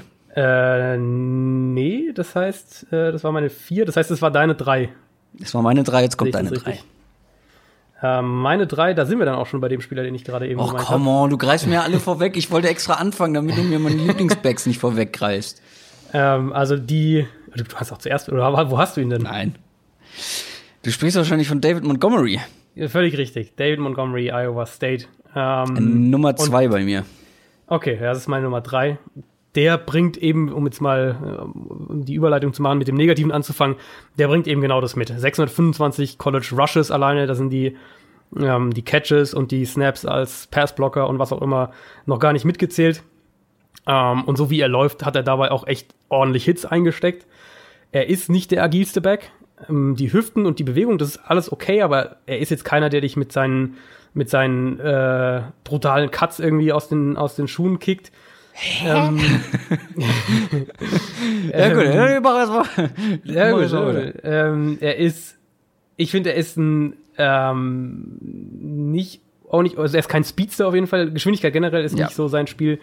Ich habe mir aber ihm aufgeschrieben, dass er als Athlet in der Summe einfach ein bisschen limitiert ist. Ähm, positiv aber, er ist ein extrem äh, elusive Runner heißt er, also äh, der extrem viele, extrem viele Tacklings ausweichen und durchbrechen kann. Und Das finde ich halt, macht er mit Yards nach Kontakt, mit Broken Tackles, mit, ähm, mit dieser Short Area Quickness, die hat er schon. Ähm, ich finde aber, das ist, ah, das ist irgendwie schwer zu sagen. Also er hat, ich finde, er hat einfach eine gute Balance und kann nach Kontakt einfach konstant weiterlaufen. Er ist für mich einer der besten Runner in dieser Klasse, vielleicht einer der ein, zwei besten. Ähm, Instinkte sind da, der, der äh, trägt Runs nach außen, wenn die Mitte zu ist, also auch mit einer gewissen, gewissen Spielintelligenz. Der läuft eben aber auch mit Physis, mit, mit Aggressivität, mit Power. Der macht für mich einfach die Basics extrem gut. Äh, Als Receiver solide für mich. Ähm, ich glaube, ich habe mir aufgeschrieben, er hatte keinen einzigen Drop letztes Jahr. Mm, Ist in meinen Augen ein potenzieller Three-Down-Back, aber Receiving ist eben nicht seine Kernkompetenz. Und der, ja, der ist auch Routes gelaufen aus dem Backfield. äh, Pass Protection ist soweit okay. Der, das ist ein All-Around-Back für mich, aber das sind Stärken eben in seinen Qualitäten als Runner liegen, der das andere aber auch kann. Und ich finde insgesamt, also ich weiß nicht, wie es dir ging, aber mir hat das sein Tape eigentlich Spaß gemacht. Ähm, Unfassbar doll. ich habe bei ihm überlegt, mit wem ich ihn vergleichen kann. Und für mich war da echt so ein bisschen eine Ähnlichkeit zu, in jüngeren Jahren natürlich wohlgemerkt, ähm, Frank Gore. Der nämlich eben auch mit dieser, diese Mischung aus Power und e- auf engem Raum sich einfach bewegen zu können, einfach weil er weiß, Ja. wo er hingehen muss. Ähm, und dadurch eben konstant Yards nach Kontakt liefert. Er hat, äh, ich glaube, bei Pro Football Focus haben wir diese, die haben ja diese Statistik, äh, Missed Tackles forced per Attempt, also wie viele äh, verpasste Tackles du forcierst hast pro Laufversuch. Da hat er die, da führt er die Running Back Klasse dieses Jahr an, also war der Beste. Ähm, ja, das ist, ein, das ist wirklich ein guter Back, wo ich aber eben sage, zwei Sachen, die mich eben vor allem stören. Zum einen, dass der mit äh, echt ordentlich Kilometern schon auf dem Tacho in die NFL kommt, was einen Running Back angeht. Und auch so ein bisschen diesen, dieses für mich ist auch hängen geblieben, ähm, dass er halt nicht wirklich Sachen auf Elite-Level macht oder nicht viele Sachen auf Elite-Level macht. Viele auf guten, manche auf sehr, sehr gutem, aber er ist für mich eben Mhm. kein, ähm, er ist für mich kein Elite-Back. Mm, Siehst du anders? nee, ich stimme dir da äh, zu. Ich glaube, ich sehe ihn insgesamt einfach noch einen Ticken höher. Elite-Back, ah, Nee, wir sprechen ja gleich noch über den Tier-Unterschied zwischen der Nummer eins und äh, anderen, zumindest ja. bei mir. Ähm, David Montgomery, wer auf Running Backs steht, wer auf Elusive Running Backs steht, guckt euch die Tapes von dem Typen an. Mir hat das so viel Spaß gemacht. Hm. Ich finde, der ist als Runner das, ja, er ist ja sowieso bei mir auf Platz zwei. Ähm, mhm. Er ist generell, was ähm, Running-Fähigkeiten angeht, das zweitbeste Gesamtpaket für mich. Ich finde seine Vision extrem stark. Ich finde, ja, er ist schwer zu greifen, weil er extrem schnelle Füße hat und da sehr beweglich ist. Ich finde aber schon, dass er sehr, sehr harte Cuts drauf hat. Dass okay. er die, dass ich die regelmäßig gesehen habe. Ähm, also ich finde schon, dass der auch horizontal ähm, echt äh, die Richtung gut wechseln kann. Ähm, du hast die Miss Tackles angesprochen, da hat er wirklich in jedem Spiel so, so viele, ähm, was vor allem daran liegt, dass er halt dann so wendig ist. Bounced gerne nach außen, das war ja zum mhm. Beispiel auch bei Second Barkley letztes Jahr so ein Punkt. Ähm, das ist bei ihm auch oft erfolgreich, so ist es nicht, weil er eben dann auch so die gute Field Vision mitbringt, um dann halt zu sehen, okay, wo muss ich jetzt hin? Äh, und es ist dann auch teilweise berechtigt gewesen, ähm, weil die äh, O-Line soll jetzt nicht so gut gewesen sein. Habe ich mal so die, die Draft-Experten, die College-Experten bei Twitter gefragt, wie so die Iowa State Line ist. Die soll nicht zu den Besten gehören. Also äh, der musste auch häufiger mal nach außen bouncen. Das hatte ich auch so das Gefühl. Ähm, die Receiving Skills, genau, habe ich auch geschrieben, sind okay. Ähm, soll ja. wohl jetzt in der Offseason ganz, ganz viel dran arbeiten. Mm, ja, äh, so viel, ja. dass dann, dass der Receiver, ja, aber jetzt sagen sie alle, klar. Das sagen sie äh, alle, ja. Das sagt Jordan Howard, glaube ich, seit drei Offseasons. Ja, ja, stimmt. ähm, und auch die negativen Dinge sind, finde ich, bei ihm relativ klar zu definieren. Er ist definitiv nicht der schnellste. Ja. Ähm, da ist natürlich so ein bisschen das Big Play-Potenzial begrenzt. Aber ich finde, was der als Runner drauf hat in Sachen ähm, Tackles umgehen, Tacklings einfach Tackler einfach aussteigen zu lassen, diese Cuts und diese Vision, die er mitbringt, das gefällt mir wirklich sehr, sehr gut. Ähm, ja, er bounced dann vielleicht ein paar Mal zu oft nach außen, nimmt dann die einfachen Yards einfach nicht. Ähm, aber den in so einem Outside-Zone-Blocking-Spiel, ich finde, das kann ich mir schon sehr gut vorstellen. Passblock habe ich mir noch aufgeschrieben, ist ausbaufähig, ist jetzt nicht schlecht, aber mhm. ähm, da kann man bestimmt noch was machen, aber das geht ja vielen College-Backs ja, so. Fast allen gibt echt nur gibt echt nur eine Handvoll, die das, die da in die NFL kommen und da schon gut sind. Ja. Trotzdem insgesamt gefällt er mir einfach so gut als Runner. Und wie gesagt, wenn er die Receiving Skills noch ein bisschen ausbauen kann, auch keiner, der jetzt von Anfang an ein Backfield übernimmt und ähm, da richtig dominant ist. Natürlich, er hat viel gespielt, das ist natürlich auch noch so ein Punkt, den man beachten muss, aber allein was die, die Qualität als Running Back angeht, ist er bei mir echt wirklich äh, relativ ein relativ einfaches Los gewesen oder eine äh, relativ einfache Wahl, ihn auf Platz zwei zu setzen bei mir. Ich bin sehr gespannt, wen du auf Platz zwei hast, weil. Ich wollte jetzt gerade sagen, da wundert es mich eigentlich fast, dass meine Nummer zwei bei dir so gar nicht vorkommt. Weil. Ja, ich stock so ein bisschen. Als Runner ist der für mich der most fun Spieler in dieser Draftklasse. Ah, ich glaube, ich weiß. Ich glaube, dann ist ähm, es meine Top 6. Sag mal. Das kann sein. Das ist äh, Devin Singletary von so. Florida Atlantic. nee, den habe ich jetzt nicht gedacht, aber hm? ähm, ehrlich, also auch wenn ihr nicht, äh, wenn ihr keine Tape-Gucker schaut, seid, dann schaut euch wenigstens irgendwie Highlights von ihm an, weil der hat, finde ich, das unterhaltsamste Tape von allen Spielen. Der ist auf Platz zwei, was diese, was diese Miss, Miss Tackles Force angeht, also direkt hinter Montgomery.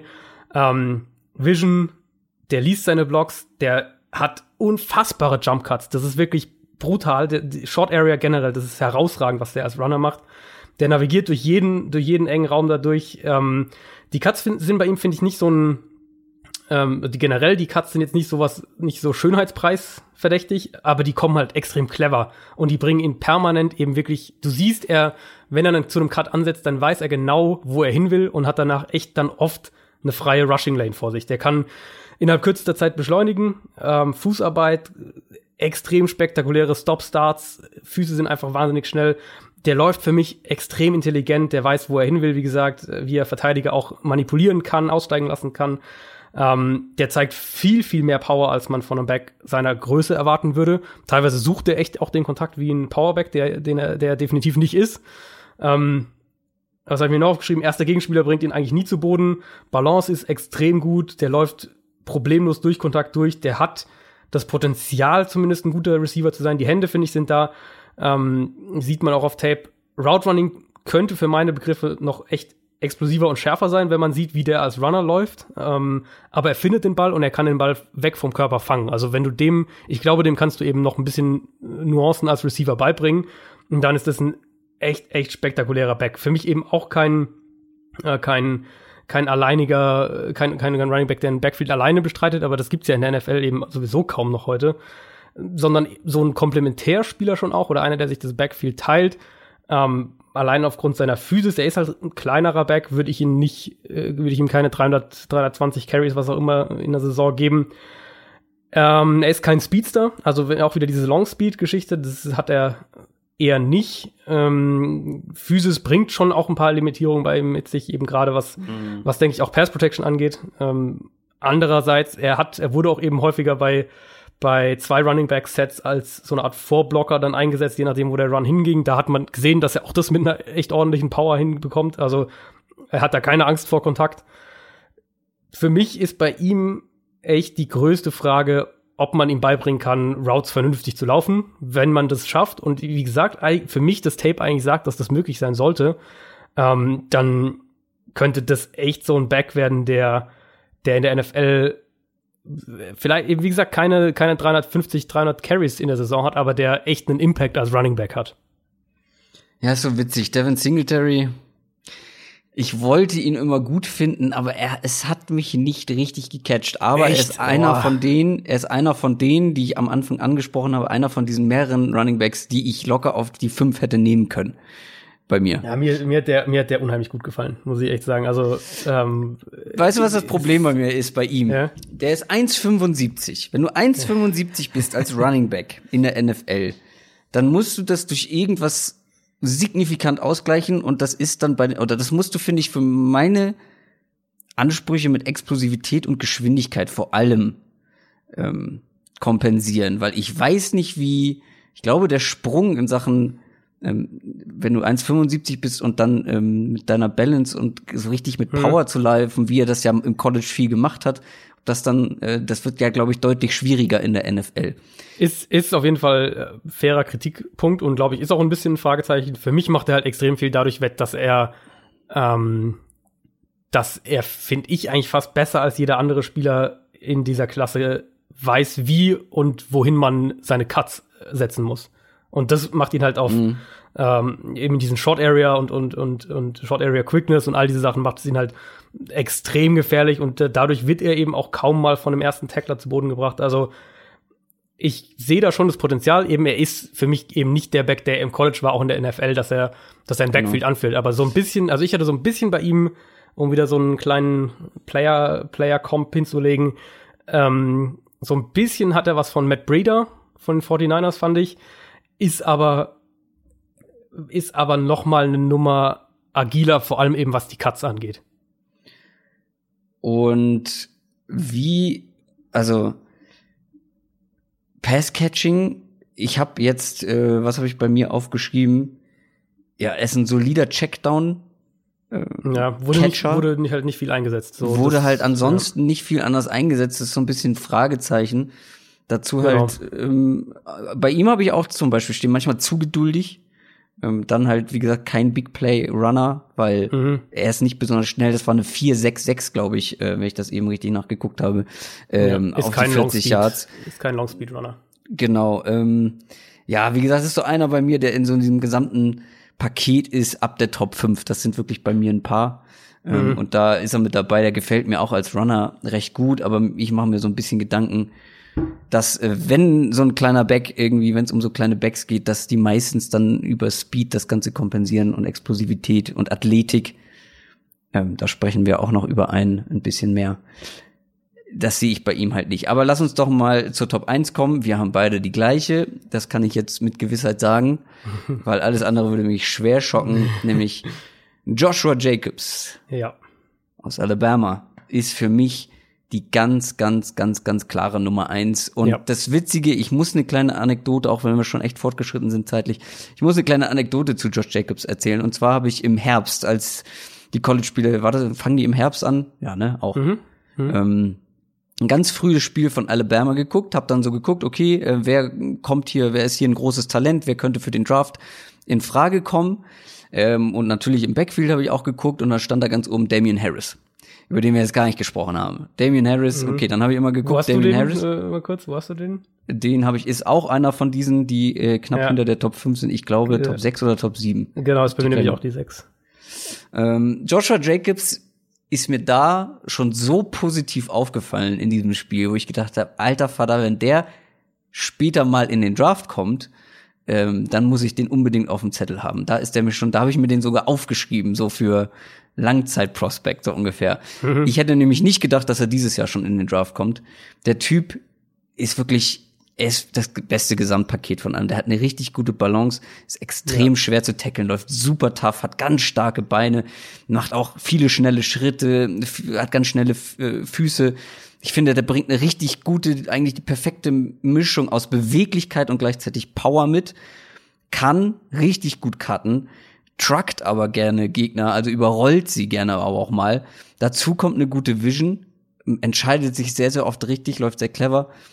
Ich finde den in einem Outside-Zone-System, weil das hat er auch in Alabama ganz oft gemacht, geht nach außen und findet dann diese sogenannte Cutback-Lane, findet das Gap und hat dann so viel Beschleunigung da durchzubursten. Dazu kommt, dass er sowohl im Running Game als auch im, ähm, im Passblock richtig viel Toughness mitbringt. Also es gibt im, er hat ja ganz oft vorgeblockt für Kyler Murray jetzt dieses Jahr, dann auch mal. Äh, oder Tour, für, ähm, für Tour, genau. Äh, oder auch für einen, äh, die sind ja auch gerne mal mit zwei Running Backs, glaube Ja. ich, auf dem Feld gewesen. Also er hat auch oft den Vorblocker gemacht im Running Ja. Game. Ey, der hat da die Leute aus dem Leben geschossen. Das war teil, also wirklich richtig, richtig gut. Und absolut größter Pluspunkt seine Receiving Skills. Also der Ja. hat wirklich Catches gezeigt, so richtig smooth Downfield einfach auch. wie er Downfield, also auch im, im, im Finale jetzt, ähm, glaube ich, einen richtig guten dabei gehabt. Bei ihm, er ist für mich der einzige, der wirklich in Frage kommt für die Rolle als Three-Down-Back. Er hat Zumindest jetzt, ja. Also direkt quasi, meinst du, ne? Genau. Ja. Ähm, er ist auch nicht der Allerschnellste, was die Endgeschwindigkeit angeht, aber er macht es halt mit so vielen anderen Dingen wett. Alles, was ich eben angesprochen habe. Er hat dazu noch sehr wenig Carries, was natürlich ein Vorteil auf der Position Mhm. ist. Auf anderen ist das eher ein Nachteil, aber als Running Back, weil eben du siehst bei ihm schon alles. Er ist halt schon, was Vision, was Instinkte, was Technik angeht, schon so, so weit. Ähm, der braucht eigentlich auch gar nicht noch ein Jahr im College bleiben. Also wirklich bei mir die ganz klare Nummer eins, Josh Jacobs. Ja, ist wirklich nicht mal. Also ich hatte es ja am Anfang angedeutet, dass es auch für mich eine ganz, ganz klare Nummer eins gibt und dann echt schon so den, den Drop-off und ich eben sage, Josh Jacobs für mich der eine Running Back dieses Jahr, wo ich sage, das ist ein Top 45 Pick. Also ähm, da sprechen wir dann erste Runde bis Mitte zweite Runde. Alles danach geht eben für mich eigentlich schon dann Anfang in den Anfang dritter Runde. Also so ist dann wirklich ähm, auch die Lücke für mich.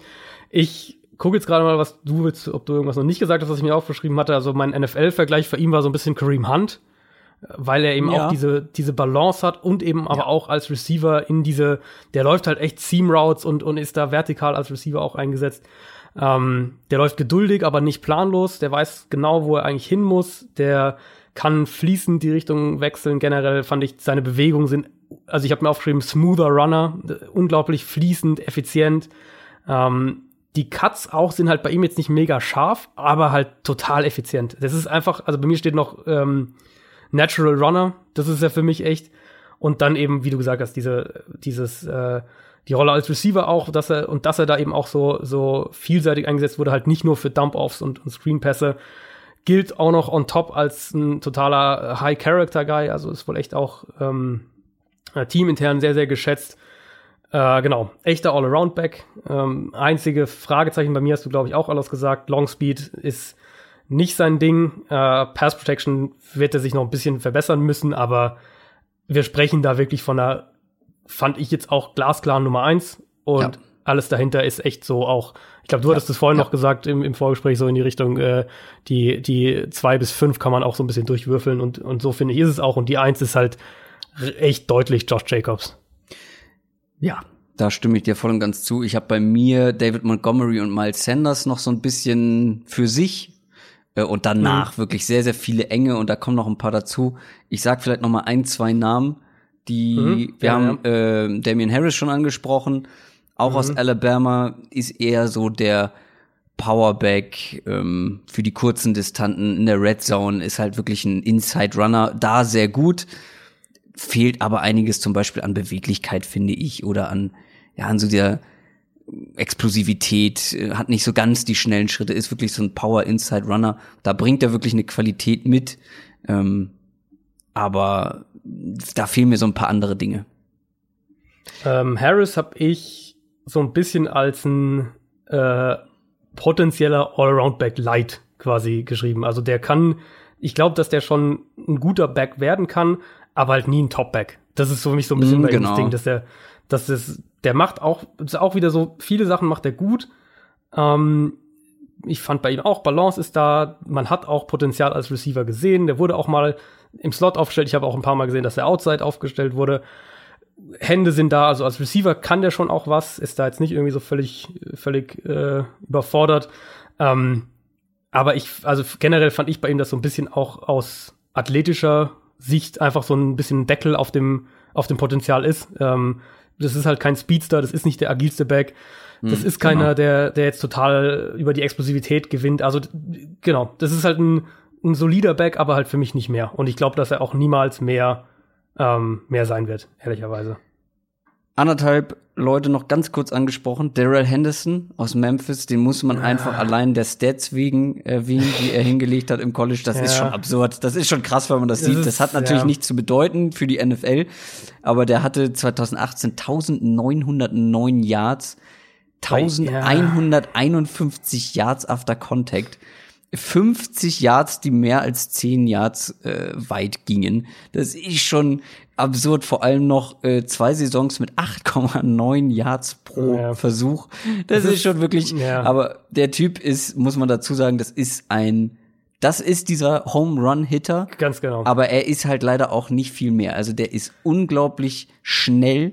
Er hat eine unglaublich, wie ich es genannte, High-Speed-Beweglichkeit. Also der ja. lässt Tackler aussteigen, aber nicht mit Cuts, sondern mit Speed-Cuts. Der kann wirklich, der legt sich dann äh, wie in so eine Kurve, geht überhaupt nicht aus seiner Geschwindigkeit mhm. raus und macht solche Speed-Cuts. Das ist schon ziemlich eindrucksvoll. Ähm, der hat halt so einen Gangwechsel drin. Ähm, der läuft los und dann zündet er den Turbo und dann ist er super schwer zu, äh, zu kriegen.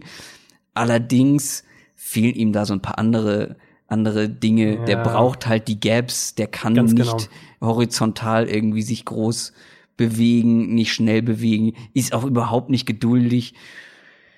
Ähm ich habe ich hab bei ihm echt so ein bisschen, und das ist für mich wieder so ein bisschen, also Running Backs, wenn ich Running Backs bewerte vor dem Draft, ist halt für mich zwei Sachen echt so ein Fokus. Und das eine ist eben, wie gesagt, ist halt einfach die Rolle im Passspiel.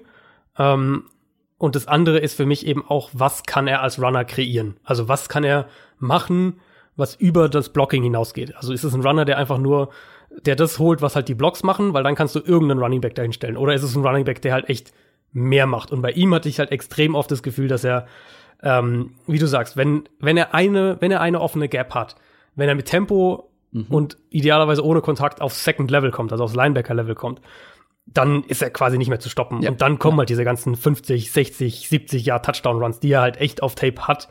Regelmäßig. Ähm, genau, wirklich, also wirklich beeindruckend regelmäßig.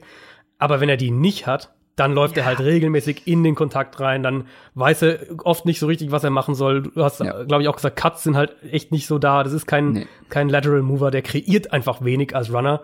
Ähm, und so ein Running Back find, ist halt für mich dann echt wieder wo ich sage, natürlich hat er eine gewisse Qualität, er hat diese Home Run Qualität, aber was bringt dir das als Team wirklich, wenn du weißt, ja. die Blocks müssen halt perfekt sein, weil sonst kommt das halt nicht. Und da gab es letztes also, Jahr ja auch einen, ähm, der diese Home Run Hitter Qualitäten mitbringt. Ah, es ist mir gerade der Name entfallen. Ähm, der ist zu den Bucks gegangen. Ähm, ah ja, Ronald Jones. Ronald Jones, ja, genau. genau. Da hat man ja auch immer gesagt, ja, guckt euch mal diese Highlights an, blablabla. Ähm, Absolut furchtbare Rookie-Saison. Genau. Ich glaube, der äh, hat 1, irgendwas Yards äh, ja. Äh, pro, ja. pro Run. Ich habe noch, ich habe noch einen, den ich sagen wollte. Ähm, ähm, ihr warte, vielleicht müssen, vielleicht okay. äh, schieben wir den auf. Äh, sag mal. Ähm, also unter anderem, vor allem einen, den ich noch sagen wollte, ist James Williams. Ich weiß nicht, ob mhm. du den nee, den gesehen hattest. Äh, und hast du Divine Osigbo dir angeschaut von Nebraska? Ah, ein bisschen. Ein Okay, bisschen dann sage ich ich, mir äh, angeschaut. vielleicht, vielleicht ganz, ganz kurz was zu beiden. Und weil James Williams für mich ist äh, einer dieser klassischen Backs, wo ich vorhin gesagt habe, Spezialist. Das ist halt ein, ein Spezialisten-Back, den du halt als Passcatcher, als, als Third-Down-Back holst. Ich habe bei ihm als NFL-Vergleich James White von den Patriots mir aufgeschrieben. Der ist brutal shifty. Der lässt permanent Verteidiger aussteigen, ist ein super Passcatcher. Der hat über die letzten drei Jahre über 200 Bälle gefangen. Ähm, allein letztes Jahr über 80. Route Tree ist noch nicht mega ausgeprägt, aber, aber er läuft halt einen Route ähm, zeigt sogar Ansätze, obwohl er jetzt nicht, obwohl er relativ klein ist in Pass Protection. Also der finde ich macht echt Spaß und ich glaube, der wird in so einer Spezialistenrolle auch echt einen guten, einen guten, eine gute Rolle, einen guten Platz in der NFL haben können, wenn er halt richtig eingesetzt wird. Das ist ja immer so ein bisschen ähm, die Frage. Und Osigbo hat mich an Marshawn Lynch erinnert. Soll ich dir mal Ähm, aufschreiben, was ich da als Notiz habe? Bei Osigbo?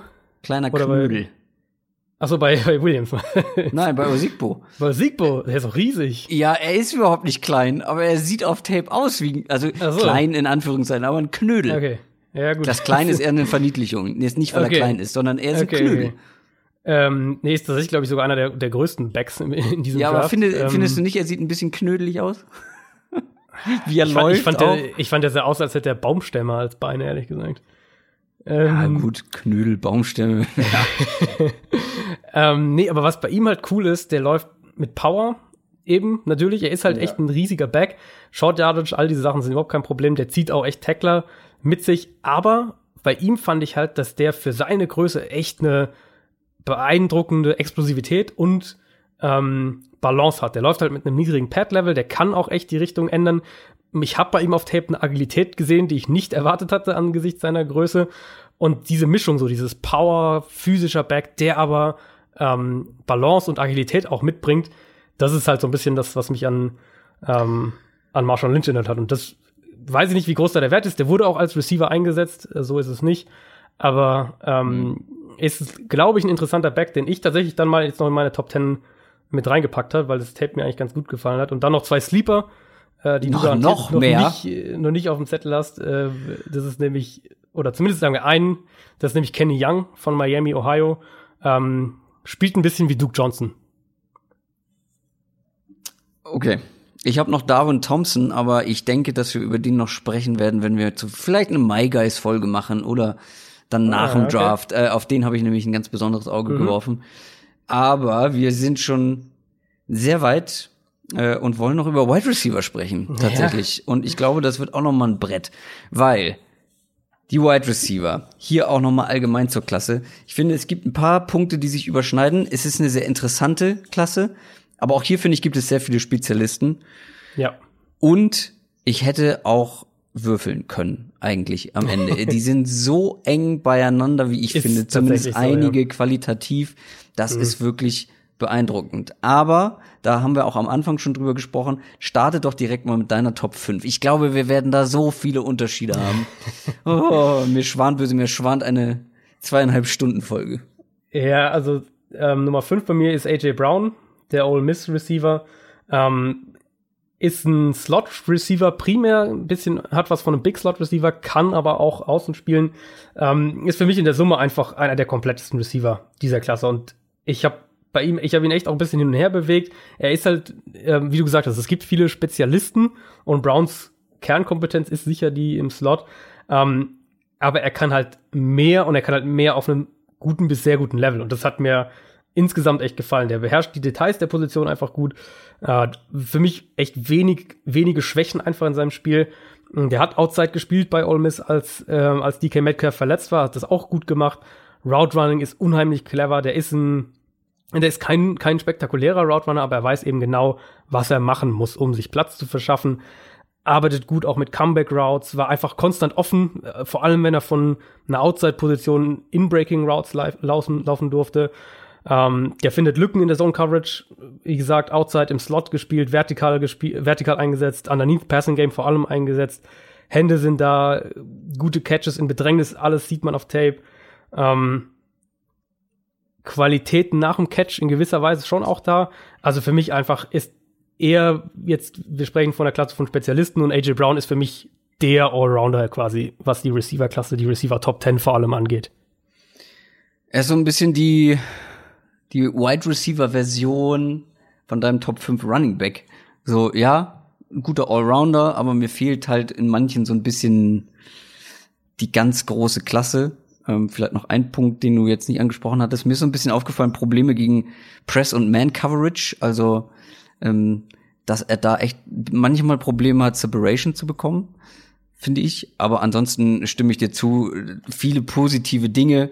Ja. Ähm, ist bei mir, glaube ich, auch auf sechs oder sieben. Also, ähm, ich habe den auch relativ weit oben, aber nicht, nicht bis ganz in die Top 5. Soll ich meine Top 5 direkt machen? Dann mach doch mal deine Top Komm, 5. Komm, jetzt rushen wir hier mal zumindest die hinteren Plätze ein bisschen durch. Ich glaube, bei den vorderen gibt's noch ein bisschen was zu reden. Riley Ridley. Das ist meine mhm. Top 5. Riley Ridley ist für mich ein sehr ausgeglichener Receiver und hat aber eine ganz besonders große Stärke und das ist das Route Running. Also ja.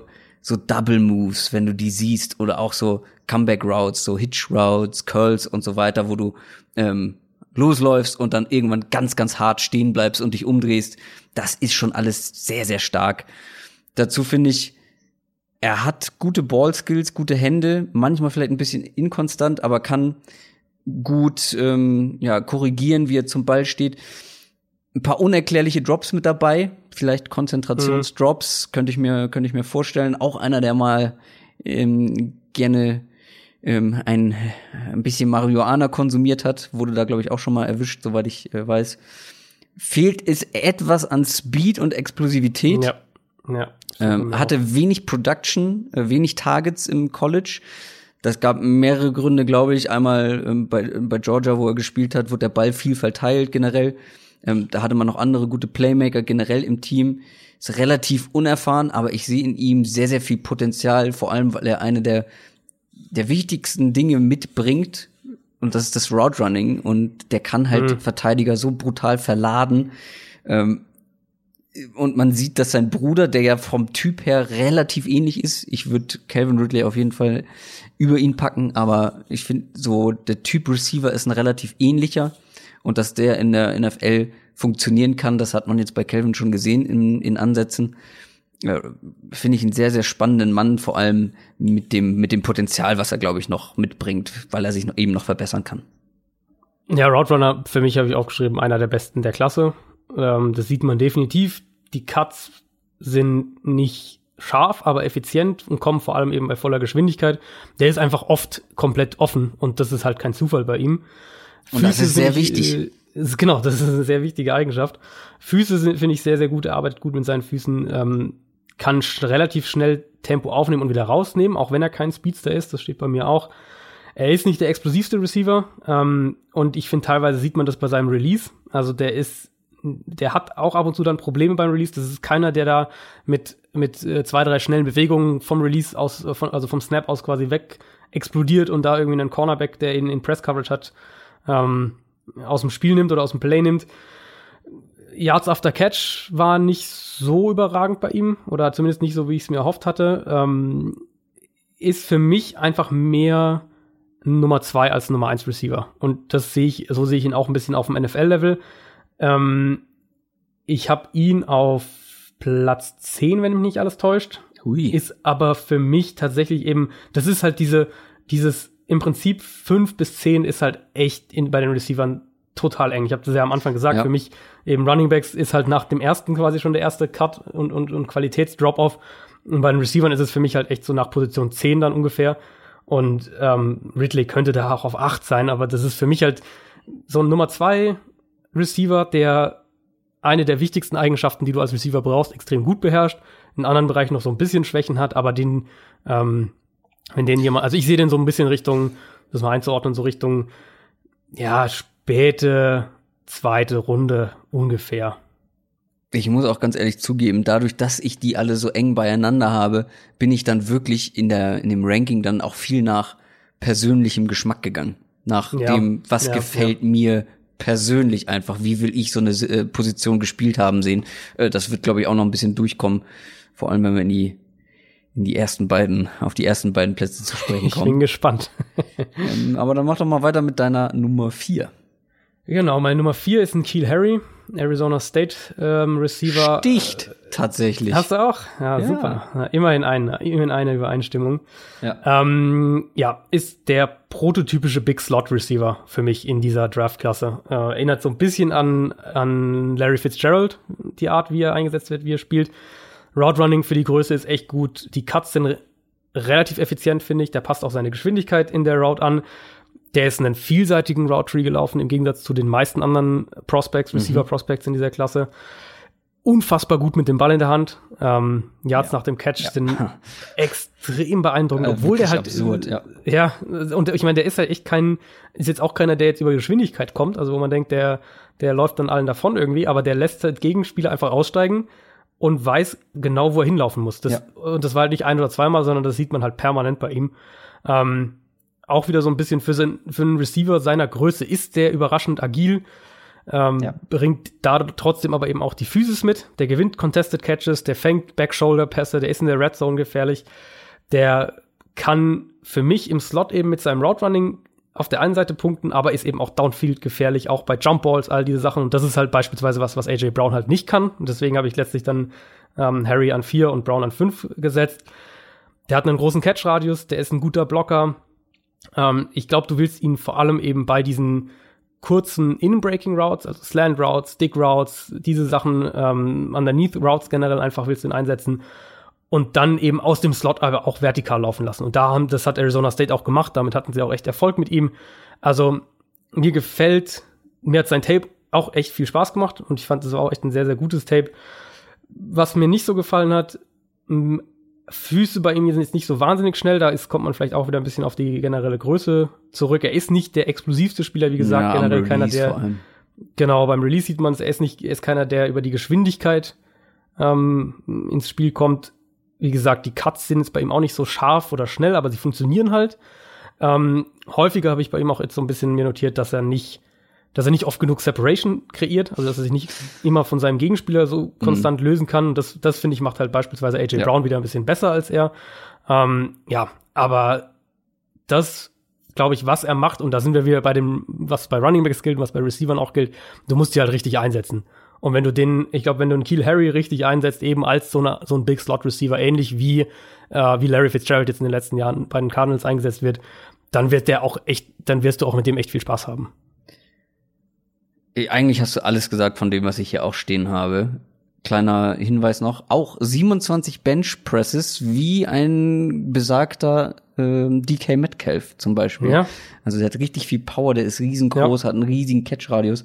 Aber was mich natürlich besonders begeistert hat, war diese Field Vision, die du schon angesprochen Ja. hast.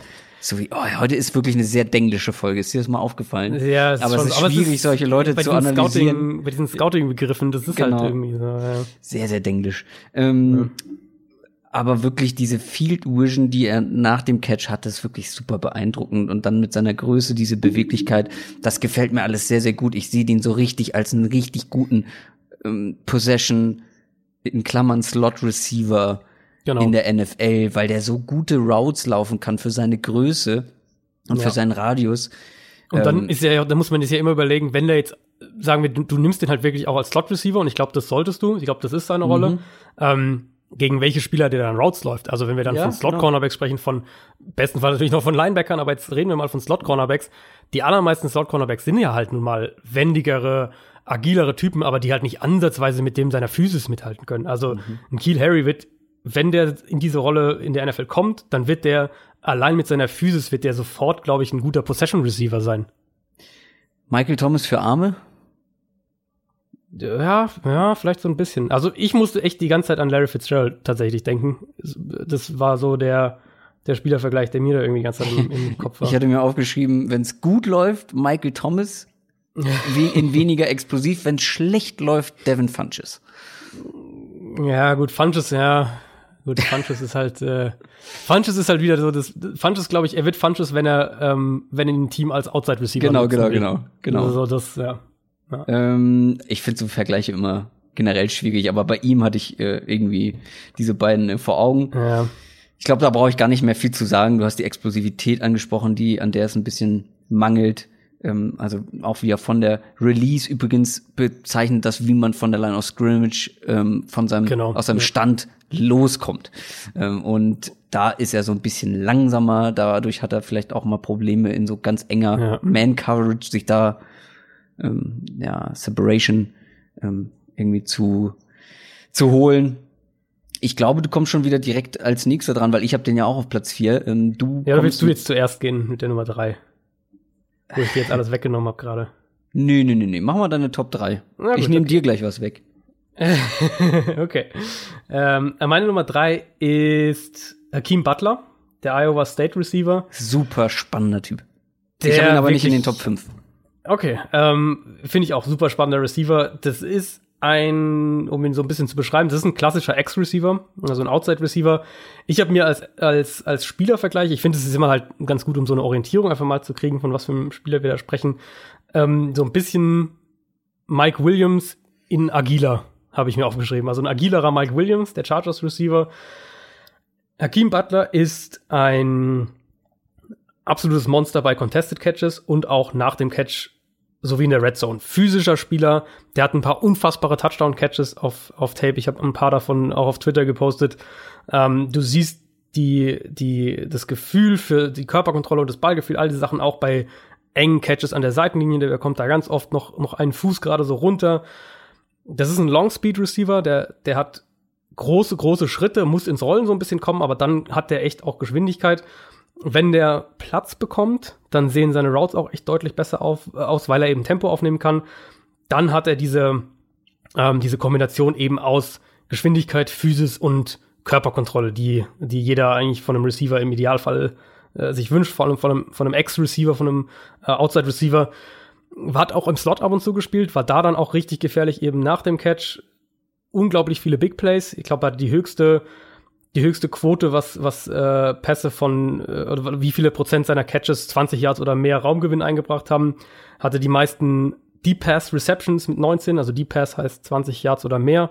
Die meisten Deep Passing Yards, ähm, also Receiving Yards mit 721.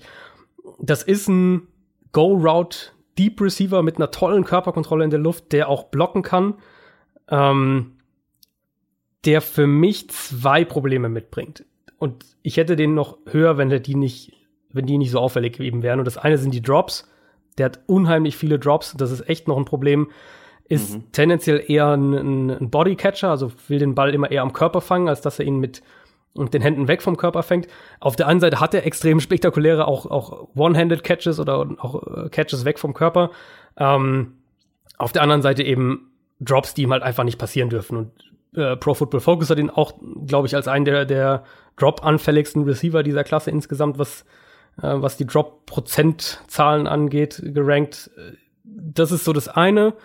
Das andere ist für mich, äh, dass, glaube ich, man am Route Running noch was machen könnte. Da darf man natürlich nicht vergessen, dass das echt ein sehr, sehr großer Receiver ist. Generell aber finde ich, wirkt er in seinem Route Running noch so ein bisschen behäbig. Also Ja. die Cuts müssten schärfer kommen. Ähm, man sieht es teilweise dann gegen Press Coverage, dass er, dass er sich dann nicht gescheit lösen kann, dass es oft so ein Kampf einfach für mehrere Sekunden in der Route ist. Äh, das sieht alles öfters mal so ein bisschen hölzern aus, aber der hat, und deswegen habe ich ihn halt auch auf Nummer drei, der hat das Potenzial und du siehst es eben teilweise auch auf seinen Tapes, der hat das Potenzial, echt ein dominanter, dominanter Receiver zu werden. Ja, der ist wirklich riesig. 1,98. Hab geschrieben, Arme lang wie Beine. Äh, Ja. Unglaublichen Catch-Radius. Ja. Ähm, er ist bei mir nicht in den Top 5 gelandet, weil ich sehr einen relativ großen Mangel an dieser Quickness, Explosivität, Beweglichkeit sehe und ich mir nicht so, natürlich, wenn du den richtig einsetzt und einsetzen kannst, dann ist, wie gesagt, ein interessanter Mann. Ich glaube halt, dass er insgesamt in seinem Route Tree dadurch halt limitiert sein wird, beziehungsweise er gegen NFL-Cornerbacks Probleme bekommen wird, in vielen Situationen Separation zu kreieren. Klar, dann kann er Das mit seiner sein, Größe gewinnen. Trotzdem ist Separation in der NFL na, schon ganz gerne gesehen. ähm, und da könnte er, glaube ich, Probleme bekommen. Und ich habe auch aufgeschrieben, inkonstante Hände. Ja. Ähm, diese beiden Sachen haben ihn dann so knapp unter die Top 5. Ich glaube tatsächlich, er ist Top 6 bei mir. Äh, Müsste ich gleich nochmal gucken. Äh, fallen lassen. Nummer, wo bin, wo sind wir denn jetzt? Nummer drei. Oh, Deine Nummer drei, ja. Ich Jetzt habe sehr viel gespannt. Kritik bekommen bei Twitter dafür, dass ich ihn so schlecht geredet habe. Jetzt bin ich gespannt. Der Witz daran ist, ich habe ihn ja gar nicht grundsätzlich schlecht geredet, ich wollte nur den Hype etwas schmälern. Weil dieser Wide Receiver bekommt Top 10 Hype. Und ja, er ist bei mir auch auf, auf der 3 und er hätte locker auch 2 werden können. Und er hätte auch locker 1 werden können, weil, wie wir immer wieder betonen, diese Klasse super eng beieinander ist. Er ist bei mir am Ende die Top 3 geworden, aus verschiedensten Gründen. DK Metcalf. Mhm. Aus Ole Miss. Der ist bei dir, glaube ich, noch ein Stück höher. Der ist bei mir noch ein Stück höher, ja. Ähm, DK Metcalf, wir haben schon über ihn gesprochen, ist ein unfassbarer Athlet. Das mal als erstes gesagt, aber ich finde ihn sehr, sehr schwer einzuschätzen. Und es ist schwer einzuschätzen, wie er in der NFL Fuß fassen könnte. Und weil er wenig gespielt hat, wenig Targets bekommen hat. Mhm. Aber athletisch bringt er natürlich alles mit, was ein richtiger Outside Receiver braucht. Er hat, er ist unfassbar schnell. Er ist sehr, sehr groß, hat einen riesigen Frame, hat Power ohne Ende, ja, der hat den Combine ja zerstört. Im Eins gegen Eins ist der super schwer zu verteidigen. Ähm, after the catch ist er super schwer zu tackeln, weil er einfach so ein muskulöser Riese ist. Und einzuholen ist er sowieso nicht, wenn er erstmal, wenn er dich Ja. erstmal irgendwie hinter sich gelassen hat. Wenn du allerdings an ihm kleben bleibst, wie zum Beispiel im Spiel gegen LSU, wie ein Greedy Williams, Mhm. wenn du einen Cornerback hast, der wirklich an deinen Hacken bleiben kann, dann hat er es teilweise schwer, Separation zu kreieren. Und ich finde bei ihm, er ist ein bisschen mehr Athlet noch als Footballer. Ich sage nicht, dass sich das nicht ändern kann. Ich sage ja auch nicht, dass er keinen Erfolg in der NFL haben wird, was manche mir bei Twitter vielleicht so auslegen wollten. Überhaupt nicht. Der kann wirklich ein richtig dominanter Ex-Receiver werden. Allerdings finde ich jetzt momentan sein Route Running wirkt noch sehr, sehr hüftsteif, beziehungsweise ist sehr, sehr hüftsteif, ey, weil ja, man sieht, also deine Beweglichkeit ist äh, eingeschränkt. Jukes und Cuts sind nicht so richtig smooth. Die Beweglichkeit kommt nicht so zum Vorschein. Und was mich auch sehr gestört hat, waren seine Hände. Ich finde, die wirken nicht so richtig natürlich äh, in manchen Situationen. Und dann noch ein Punkt, Verletzungsanfälligkeit. Ich finde, da wird bei Ja. DK Metcalf nicht genug drüber geredet. Der hatte schon eine schwere Nackenverletzung. Anderen hat so eine Verletzung, glaube ich, die Karriere äh, schon von vornherein zerstört. Ich weiß jetzt nicht genau, wie schwer sie war, aber so eine Nackenverletzung ist nicht ohne. Und dann ging es ja auch immer um diesen Fettanteil, über den wir auch Ja. gesprochen haben. Da habe ich ja mal ein bisschen viele, viele Mythen rum, glaube ich. ja, viele Mythen, absolut. Aber Fakt ist, wenn sein, also man kann nicht genau sagen, ob das wirklich sein Fettanteil ist, der super gering ist. Aber wenn er wirklich einen so, so geringen Fettanteil im Körper hat, ist das aus medizinisch, medizinischer Sicht wirklich gefährlich für einen Ja, Leistungssportler, nee, ja. für einen Footballer, der sehr, sehr viel Körperkontakt, äh, sehr, sehr harte Hits einstecken muss ist das eine unfassbar hohe Verletzungsanfälligkeit. Man weiß nicht, ob dieser Fettanteil stimmt. Trotzdem ist das für mich ein Punkt, wo ich sage, Achtung, das sollte man zumindest mal erwähnt haben. Das lässt ihn jetzt nicht in meinem Ranking sinken, das wären eher die, äh, die Receiving Skills oder die Sachen, die ich angesprochen habe, die negativen Punkte. Aber äh, das die Verletzungsanfälligkeit sollte man zumindest im Hinterkopf behalten. Ähm, ist bei mir der größte Negativpunkt, die Verletzung. Also, eh, soweit ich es mitgekriegt habe, dieser Nackenverletzung, so hundertprozentig genau weiß man das gar nicht, genau was es war. Ähm, Vielleicht habe ich halt- deswegen auch nichts rausgefunden. Habe aber auch Ja, nur so halbgar äh, Also ich hab's, ich hab's so ein bisschen auch versucht, irgendwas das rauszufinden und ich, habe irgendwie immer wieder nur halt Neck Injury, Neck Injury und er musste operiert werden, aber was genau passiert ist, habe ich zumindest jetzt nirgends gesehen. Äh, Wenn es einer der Hörer weiß, gerne uns schreiben.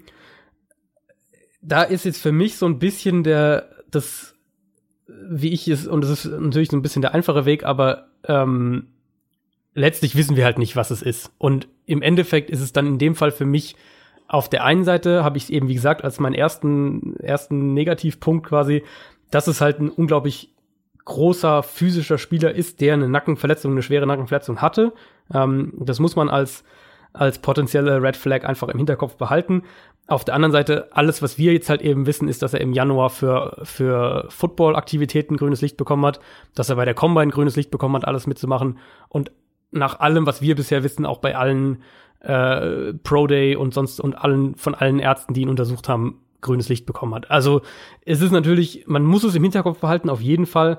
Ähm, Stand jetzt hat es für mich das Rank, hat es ihn im Ranking nicht beeinflusst, weil ich jetzt eben einfach erstmal die, dem, dem Ist-Zustand sozusagen äh, vertraue. Ähm, er ist bei mir die Nummer eins, DK Metcalf, um das vorneweg vorwegzugreifen.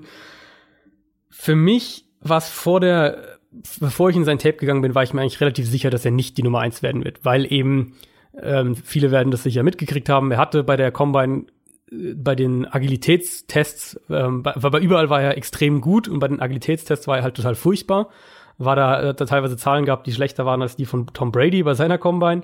Also, das war für mich halt echt so gut, der kann doch eigentlich kein, keiner sein, der mit, mit Route Running irgendwie gewinnt oder der sich, der sich groß irgendwie in seinen Routes Separation verschafft. Das ist halt so ein physisches Monster, aber damit kann ich als Wide Receiver jetzt irgendwie erstmal nicht so viel anfangen.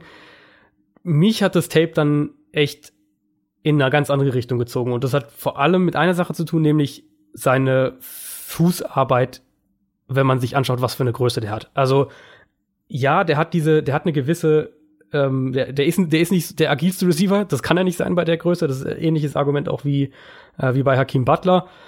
Ähm, er hat aber echt beeindruckend schnelle Füße, fand ich. Und das sieht man auf Tape konstant. Und das macht für mich in seinen Routes einiges von dieser Agilität wieder ein bisschen wett. Also das wurde ja auch schon ein bisschen relativiert, jetzt was diese Tests angeht. Der war beim bei seinem Pro Day war er dann deutlich besser als bei der Combine. Ähm, bei den, bei den Short Shuttles, was ja auch so in die Agilitätsrichtung geht, war er besser als viele NFL-Receiver, war besser als, glaube ich, als die Andrew Hopkins, als äh, Des Bryant. Also da war es alles okay soweit.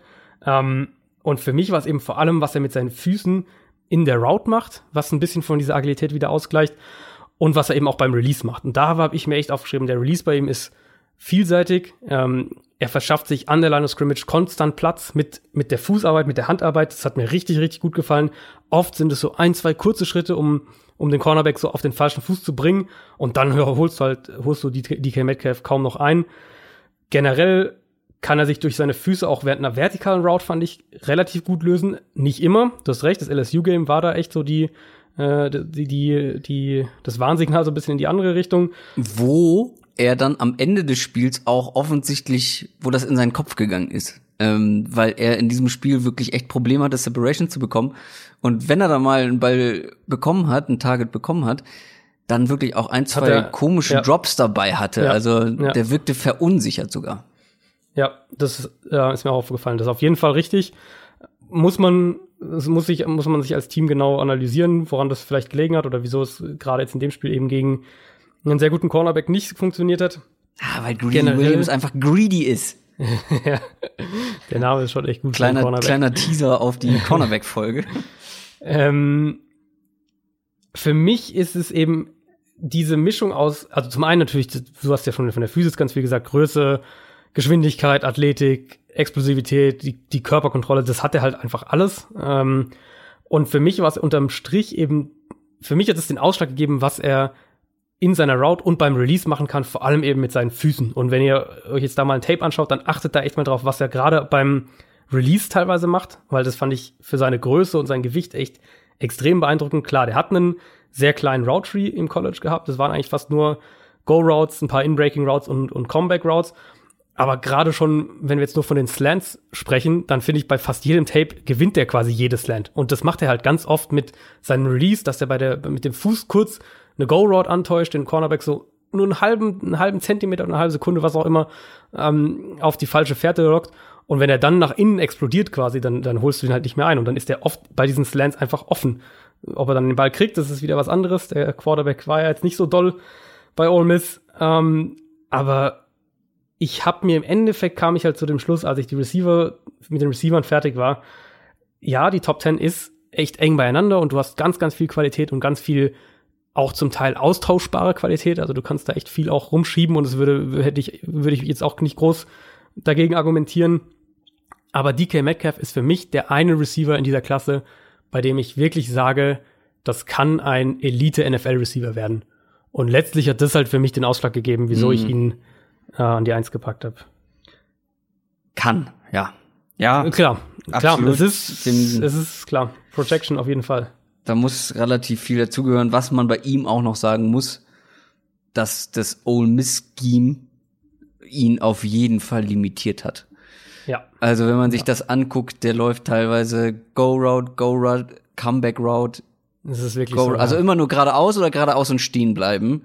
Und so ist dieser Spieler nicht richtig eingesetzt. Wie gesagt, ähm, ich wollte diesen Top 10 Hype etwas bändigen, weil ja, Du meinst jetzt Top 10 Overall Picks halt, ne? Genau, das muss man genau, vielleicht genau, dazu genau. sagen. Du meinst nicht Top 10 Receiver, sondern nein, du meinst Top 10 nein, der overall. gehört da oben in die Top 3 auf jeden Fall, Ja. was die Receiver angeht. Ähm, dadurch, dass die eh so eng beieinander sind, kann man den locker auch auf 1 haben. Ähm, aber auch äh, auf drei finde ich oder auf vier. Aber ich meine Top 10 overall im Draft, das sehe ich Ja, halt nicht. Das habe ich auch im Tape nicht gesehen. Das Potenzial ist vielleicht dafür einen richtig guten Receiver, aber wenn man die Habe ich mir, habe ich mir, das- und er ist halt meine Nummer eins und dementsprechend sehe ich es bei einem, keinem anderen Receiver auch so. Ich habe mir auch aufgeschrieben, dass es keinen, für mich keinen Receiver dieses Jahr gibt, der der Top 10 Pick Ja. würdig in Anführungszeichen ist. genau. Deine Top 2, oder? Genau, meine Top 2. Ähm, Spieler, der mir echt, echt auch sehr gut gefallen hat und das ist Calvin Harmon von NC State. der ähm, auch ein Ex-Receiver ist, ähm, aber so ein bisschen eine andere Mischung mitbringt. Also erstmal, der läuft echt gute Routes. Der hat gute Cuts für seine Größe, der findet Löcher in den Zone-Coverages echt konstant. Also da sieht man auch Spielverständnis, Verständnis für Coverages.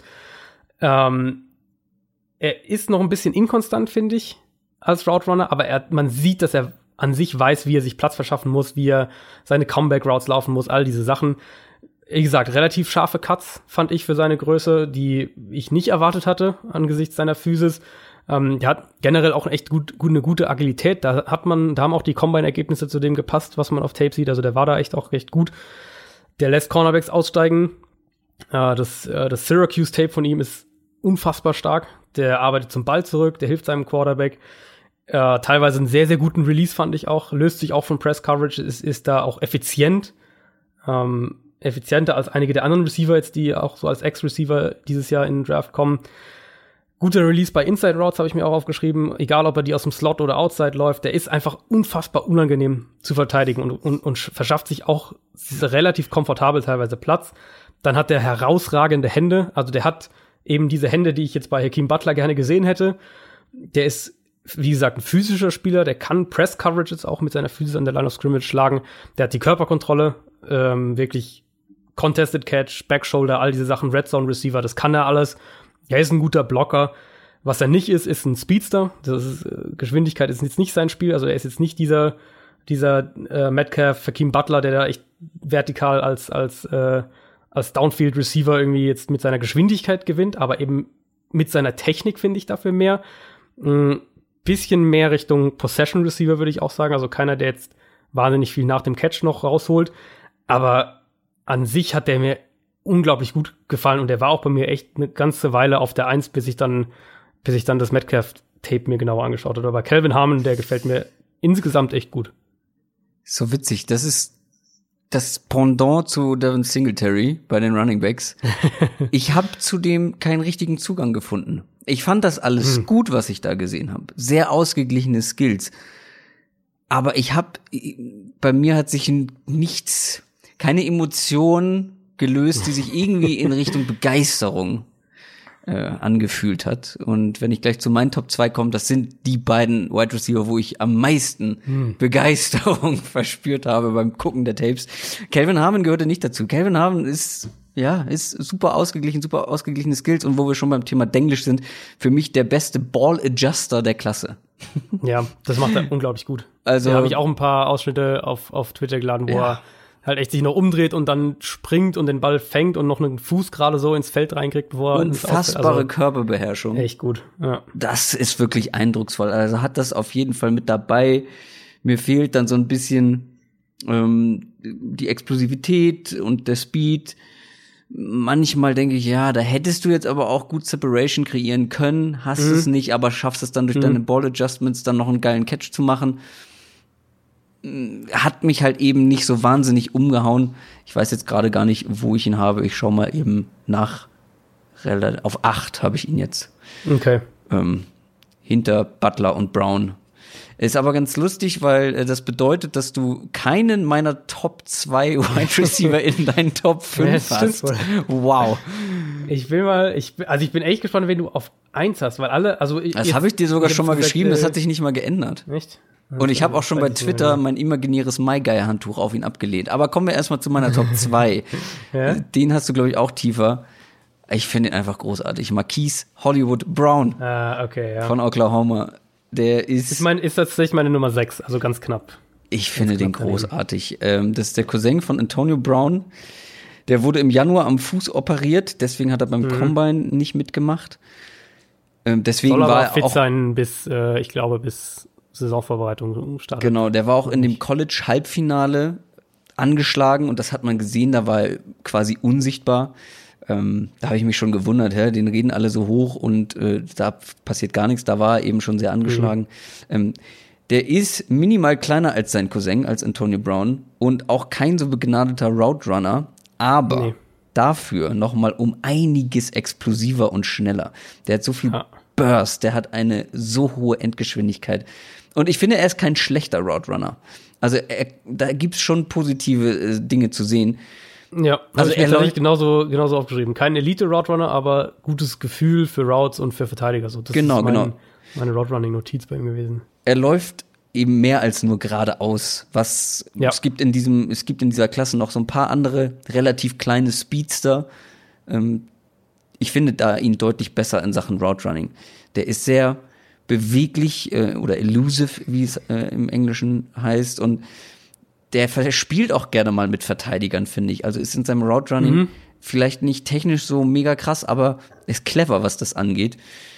Und after the catch unfassbar schwer zu stoppen, ja. weil er einfach so schnell ist und dazu noch eine richtig gute Field Vision mitbringt. Big ja. Plays, habe ich mir aufgeschrieben, sind garantiert. Egal, also wenn du den einigermaßen richtig einsetzt, der wird das ein oder andere Big Play liefern, auch schon in seiner ersten ja. Saison, glaube ich, wenn er, wenn er spielt, wenn er Targets bekommt.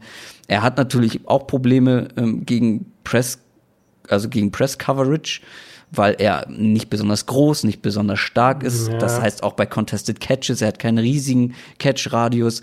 Das ist wirklich nicht so seins. Das, da ist er wirklich nicht gut drin.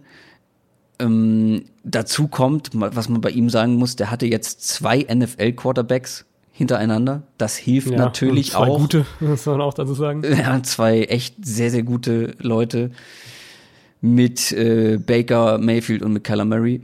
Aber das finde ich in Sachen Spezialisten ist er der krasseste Spezialist, was Speed, Explosivität und halt Field Stretcher quasi geht. Aber du kannst ihn auch underneath einsetzen, weil er eben after the catch so schnell und wendig ist. Das macht unglaublich viel Spaß, ihm zuzugucken. Und dieses, diesen Spaß hatte ich bei sehr wenig anderen Wide Receivers mhm. in diesem Jahr. Und deswegen ist er bei mir auch so weit oben. Ähm, hat Oklahoma ja auch gemacht. Also die haben den ja ganz viel in diesen Mesh-Konzepten, genau. diese Drag-Routes, wo, die, wo der echt nur so ein, zwei Yards vor der Line of Scrimmage quasi dann äh, äh horizontal übers ja. Feld läuft. Überleg dir mal, echt auch viel eingesetzt. Überleg dir mal als Verteidiger, du bist, du bist ja, Cornerback, äh, zum Beispiel, du stehst jetzt im Slot, du bist das Slot-Cornerback, du bist selber relativ schnell ähm, und wendig, aber dann kommt ein Marquise Brown und ja. läuft nach ein, zwei Yards nach innen, cuttet nach innen. Wie willst du den stoppen? Weil die Cuts bei denen oder die Bewegungen sind so schnell und du musst, Speed du musst deine Hand so halt an den kriegen. Du musst die Hand an den kriegen, möglichst früh, aber wenn du das nicht schaffst, hast du verloren, du kommst nicht mehr hinterher. Ja, also ist wirklich die Big Play Maschine unter den Receivern dieses Jahr mit äh, auch über 17,5 Yards pro Catch letztes Jahr. Äh, Platz 4, was Yards pro gelaufene Route angeht. Speed, Explosivität, hast du ja alles gesagt. Ist halt echt diese Art Spieler, wo du, mit dem du äh, Coverages in einem gewissen Maße diktieren kannst, weil die Defense einfach in der Art, wie sie ihre Safeties beispielsweise einsetzt, muss sie so eine Geschwindigkeit in irgendeiner Art und Weise respektieren und, und sich darauf einstellen. Ähm, ich finde, der variiert auch seine Geschwindigkeit während der Route. Das ist so ein bisschen dieses, was, was in dieses Route Running ist, kein Elite Route Runner, aber er kann seine Routes gut laufen und ich finde, dazu gehört bei ihm, dass er, ähm, dass er eben mit der Geschwindigkeit auch variiert, dass er mal langsamer wird, wieder schneller wird und das halt Cornerbacks vor extreme Probleme stellt. Release fand ich relativ okay, relativ, teilweise auch gut.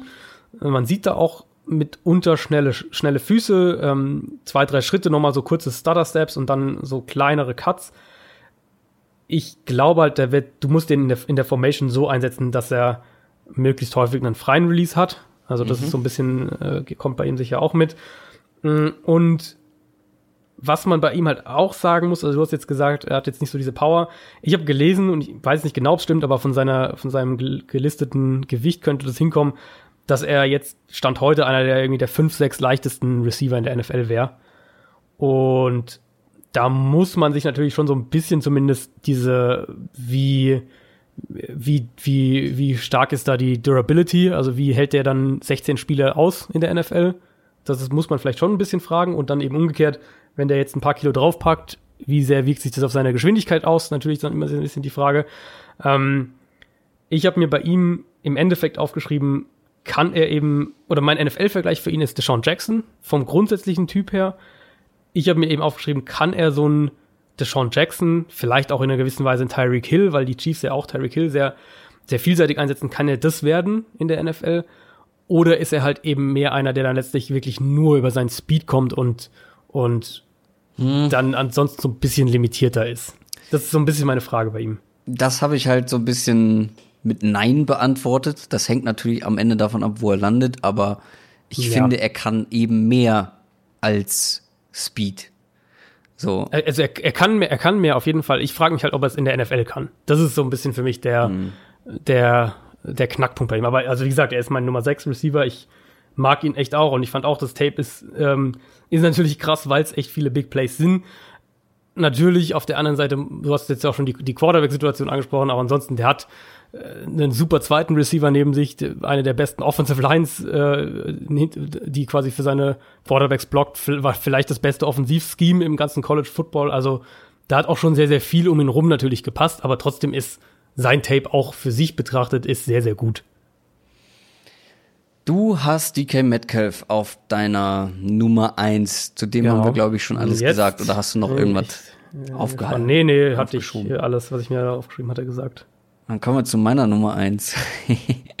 das ist halt wirklich der Wide Receiver, der mir am meisten Spaß gemacht hat, den ich relativ früh gesehen habe, den du auch relativ früh gesehen hast. Und ich bin sehr enttäuscht, weil ich weiß, dass du ihn, dass du sehr begeistert von ihm warst und er jetzt bei dir sehr abgerutscht ist, so nach und nach. Ah, okay, dann weiß, oh, okay, dann weiß ich, es ist, ja. Ähm, und ich habe auch bei Twitter schon mein, wie gesagt, mein imaginäres My Guy Handtuch auf ihn abgelegt, weil ich wirklich begeistert war, weil ich damit nicht gerechnet habe, weil er in vielen Listen, in vielen auf vielen Boards relativ weit unten ist. Und das hat mich überrascht und aus Protest dem gegenüber ist er bei mir oben geblieben. Nein, auch wie gesagt, weil ich, weil ich ihn einfach einen unglaublich spannenden Receiver finde. JJ Arcega Whiteside aus Stanford. Ein ganz spannender Mann. Auf und neben dem Feld habe ich aufgeschrieben, ja. weil ähm, der ist halb Spanier, wurde auch in Spanien geboren Eltern, beides Profi-Basketballer gewesen mhm. Und ist ein extrem schlaues Kerlchen. Das fließt jetzt nicht unbedingt in so ein Football-Scouting mit ein, aber ich habe halt noch ein bisschen weiter recherchiert. Das ist echt pleatsche Birne. Studiert irgendwie International Relationship oder irgendwie sowas. Ähm, und Englisch ist seine Drittsprache quasi. Also ähm, spricht drei Sprachen fließend. Ist einfach ein äh, spannender Kerl. Aber jetzt kommen wir zum Spielerischen, zum Sportlichen das ist nicht nur ein unfassbar guter, großer, physischer Contested Catch Receiver, wie ich finde, sondern mhm. für seine Größe sehr flink, sehr explosiv an der Line, sein Release. Er hat Qualitäten im vertikalen Passspiel, ist ein richtig smoother Route Runner, hat einigermaßen Speed, beziehungsweise, ja, Speed ist so ein Thema, wo man ihn kritisieren kann.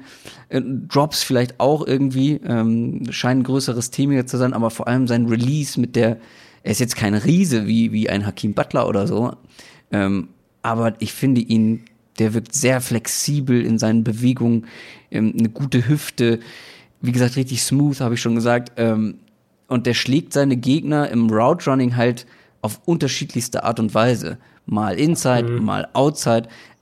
Aber er ist, man nennt ihn, glaube ich, auch Mr. Red Zone, äh, hat man im College genannt, weil er in Contested Catches ganz schwer ja. zu schlagen ist. Da, da ist er vielleicht der Beste sogar dieses Jahr. Also zumindest wie er sich da bewegt und wie er genau. weiß, wo er genau hin muss, das macht er unfassbar gut. Die Kommentatoren haben das immer Boxing Catch genannt, weil die stehen ja. wirklich nebeneinander. Das ist eine 50-50 Chance, aber bei ihm war es keine 50-50 Chance, weil er mit seinem Körper, mit seiner Stärke und sein, sein, ja, seiner Technik da irgendwie, da kommt auch so ein bisschen der, der Basketballer, finde ich, durch, so ein Rebound mhm. quasi. Er gewinnt immer den Rebound. Und wenn das halt in der Endzone ist, dann, dann ist das halt ein Touchdown im Football. Wie gesagt, Mr. Red Zone genannt, hat einen großen Frame, ähm, hat wirklich auch Catches gegen eine Pass-Interference gemacht, wo der Verteidiger halb an ihm dranhängt und er kann das trotzdem. Ähm, Ball-Skills habe ich gesehen, diese Adjustments zum Ball habe ich gesehen. Das ist ein bisschen für mich mal so ein Vergleich, da habe ich auch mal einen Vergleich gezogen. Ähm, eine Juju-Kopie, Juju Smith-Schuster-Kopie.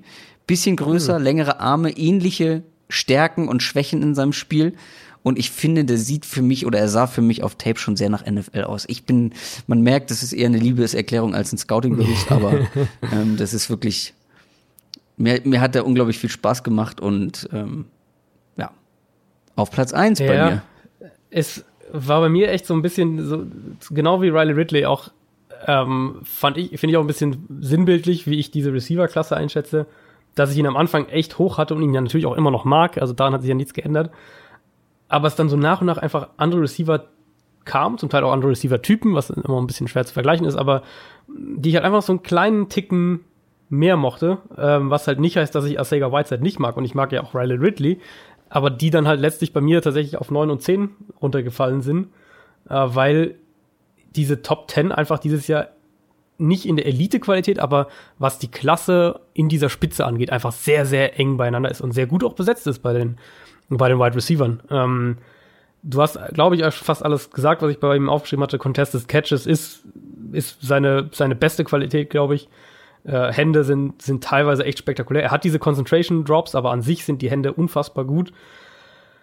Ähm, hat sehr, sehr schnelle Füße. Da gibt's auch, ich glaube, du hattest da auch ein Video hoch auf Twitter gepostet. Ich hatte auf jeden Fall mhm. auch was gepostet, wo man sein Release eben auch sieht, wenn er das, mh, hm, wenn er das nicht übertreibt. Ich finde, manchmal übertreibt er das mit den Füßen und dann. Ja, von mir aus soll dauert das übertreiben. Es, Weil danach dann, hat er Separation. Braucht eine gute ja, O-Line. Ja, gut. Also, ähm, ich finde, er könnte halt, oder man hat teilweise noch den Eindruck, aber ich glaube, das ist auch absolut coachbar, dass er es einfach noch nicht so effizient alles ist. Also, dass er eben beim Release teilweise ein bisschen zu lang braucht, dass er manchmal zu lang braucht, um sich von vor allem physischen Cornerbacks zu, zu lösen. Also, so alles, glaube ich, könnte noch bei ihm ein bisschen effizienter werden. Seine Cuts könnten noch ein bisschen besser werden. Wenn ich sehe, was er mit seinen Füßen eigentlich kann, dann glaube ich, könnte er auch in der Route damit noch mehr machen. Also, es sind so, so ein paar Kleinigkeiten. Er ist jetzt, er hat diese Concentration Drops eben, haben wir gesagt. Er ist kein Speedster. Das habe ich mir auf jeden Fall aufgeschrieben. Also, ähm, ist keiner, der über Geschwindigkeit gewinnt. Und was mich ein bisschen gewundert hat auch, ist, dass er kein Blocker ist, weil den Körper dafür hat er eigentlich, aber ich habe da auch wieder den Eindruck, dass er oft nicht weiß so richtig, ah, wo er hin soll, so ein bisschen. Ja. Ähm, Mag keinen Körperkontakt. Genau. oh, jetzt kommen alle. jetzt, oh, jetzt alle Basketballfans. Christoph hat's oh, oh. gesagt. Mein Scherz, ähm, ja, aber, Sarkasmus.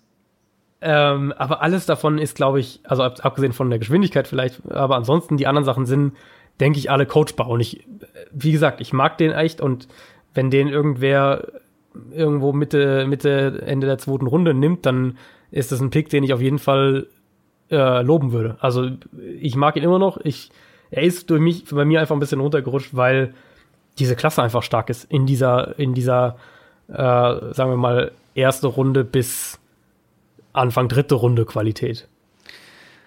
Wir würden die zwei Stunden noch schaffen, aber du möchtest äh, noch ein paar andere Wide Receiver ja, ansprechen. Ja, zumindest, ich glaube, zumindest ein paar sollten wir kurz ähm, erwähnen, damit, damit der Hörer ihn mal zumindest so wahrgenommen hat. Also, wir haben natürlich jetzt schon über sehr viele gesprochen, weil wir unterschiedliche in den Top 5 hatten, aber es gibt natürlich noch ein paar andere genau, interessante Leute. Genau, gerade eben bei den Receivern, finde ich. Also ein, einer, der sehr, sehr kontrovers diskutiert wird, ist Andy Isabella, der UMass Receiver. Mhm für mich echt so ein bisschen ein Tyreek Hill-Klon. Ähm, der im Route Running noch besser werden muss. Da ist er noch nicht, noch nicht äh, auf Tyreek Hills Level.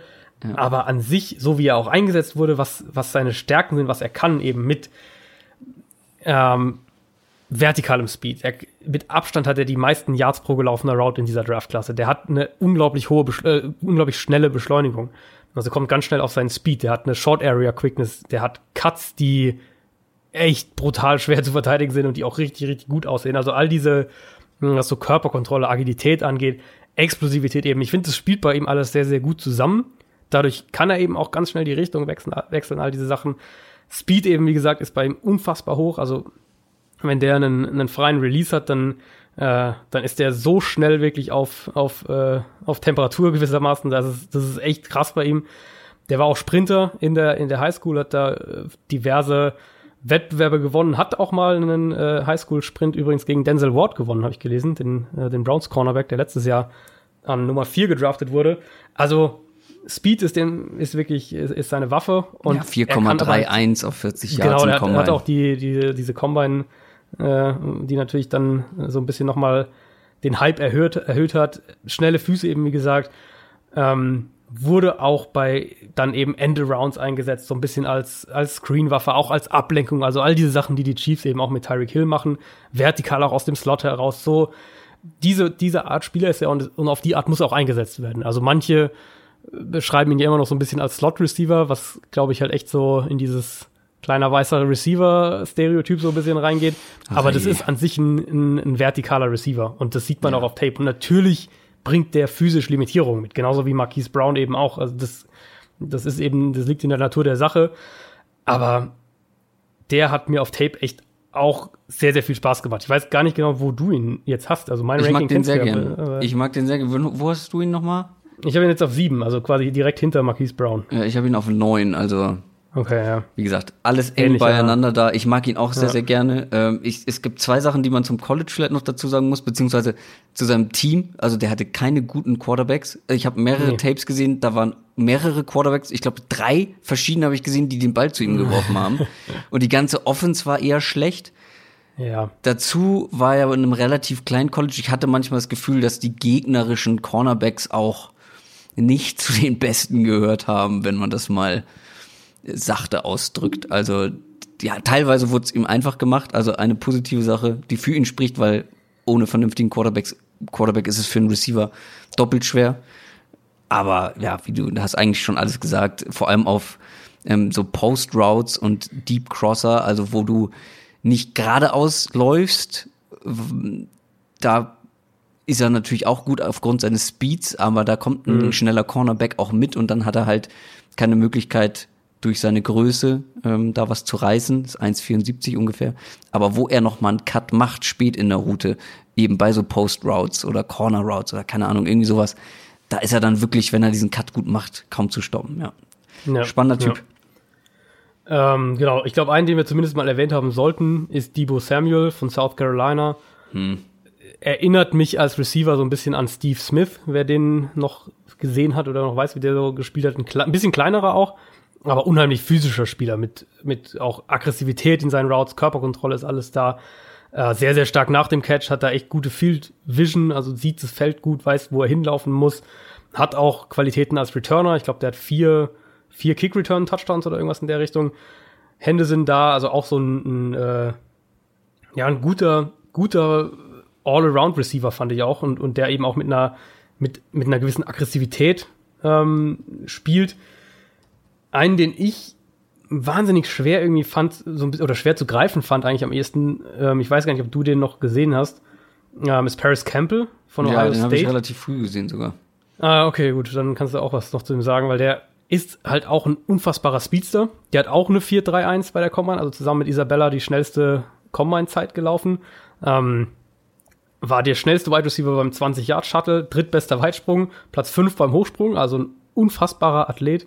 Der war auch Leichtathlet in der Highschool, hat auch Running Back gespielt.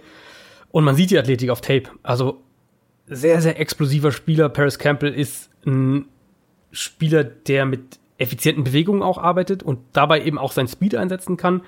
Hm, wenn der einen freien Release hat, dann kann der sich problemlos von seinem Gegenspieler lösen. Der nimmt auch echt schnell Tempo auf, auch aus dem Stand heraus, etwa bei Screens beispielsweise. Ähm, Potenzial nach dem Catch eben ist definitiv auch da.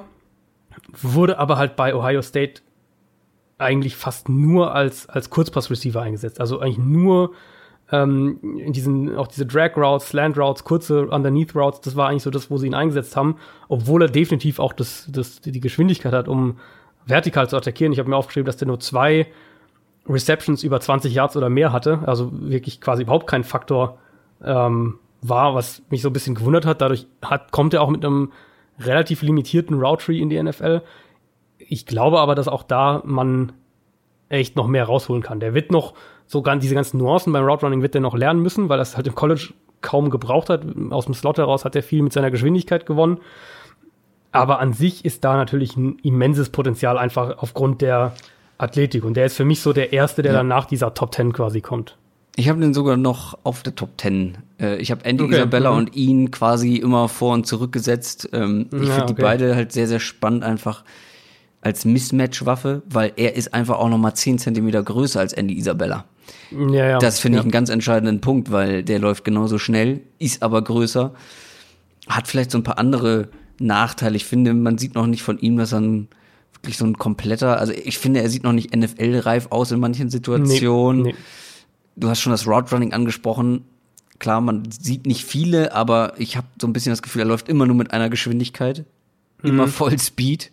Und dadurch Weil es halt im College auch funktioniert hat. Das genau, genau. Da setzt du halt dann aber manche Cuts nicht richtig, läufst die Routen nicht sauber. Ja. Hat aber, glaube ich, auch einen großen Anteil, dass Dwayne Haskins so hoch bewertet wird von vielen, weil er ganz oft ja. einfach diese Softspots in den Coverages gesucht hat, in, ja. in so Zone-Coverages und hat die dann auch immer gefunden. Also der stand so oft für Haskins richtig, der ist mir halt schon aufgefallen, als ich das Haskins-Tape geguckt habe, mhm. weil er immer Mutterseelen alleine irgendwo stand mit dem Gesicht zum Quarterback und dann ja. after the catch ist der natürlich äh, total explosiv mit seinem. Da, da hat er echt seine Stärke. Und er hat ja auch, was ja bei ihm echt auch krass ist, wie gesagt, der wurde eigentlich nur im Kurzpassspiel eingesetzt. Trotzdem ist der Platz 5 in dieser Klasse, was Yards pro gelaufene Route angeht. Also wirklich hohe, hohe Production, obwohl er wenige, wenige Big Plays durch die Luft quasi hatte, sondern wenn die Big Plays bei ihm mhm. waren, halt meistens dann, er fängt einen 5-Yard-Pass und trägt ihn dann nochmal 20 Yards weiter oder sowas in die Richtung. Ja, also der könnte, bitte? Ja, wir haben jetzt gar nicht äh, darüber gesprochen. Hatten sich ja ein, zwei Leute gewünscht, dass wir auch mal so Teams sagen, wo die landen können. Ich finde sowas super ja, ja. schwierig vorherzusagen, aber da ja. musste ich irgendwie an die Titans denken. wo wir seit einem Jahr sagen, die brauchen einen explosiven Receiver. Genau. Wir sagen immer, das die stimmt. brauchen einen explosiven Receiver, der einfach auf verschiedene Art und Weise Speed irgendwie mit einbauen kann.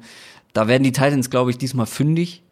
Ähm, Sollten sie. Also die Qualität gibt's auf jeden ja, Fall in dem genau. Draft. Und Paris Campbell wäre dann ein interessanter Mann, den du halt auf unterschiedliche Art und Weisen einsetzen kannst und der nicht einfach ja. nur geradeaus läuft. Ähm, ja, ja. Der auch, wie gesagt, ähm, andere Dinge kann. Das wäre so einer, den ich mir da gut vorstellen könnte. So, und jetzt stell dir mal vor, wir hätten noch die Tight Ends gemacht. ja, das ist, glaube ich, gut, dass wir die, äh, haben wir jetzt gar nichts dazu gesagt, gell, obwohl wir sie letztes Mal angekündigt haben. Aber Tight Ends kommen nächste Woche. Titans haben wir aufgeschoben.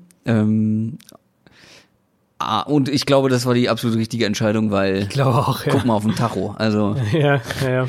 Ähm, das äh, wäre dann sehr ausgiebig geworden. Die machen wir nächste Woche zusammen mit O-Line. Da müssen wir aber sagen, O-Line wird nur so ein bisschen grundsätzlich über die Top Prospects gesprochen, oder? Da werden wir nicht so sehr ins Detail gehen.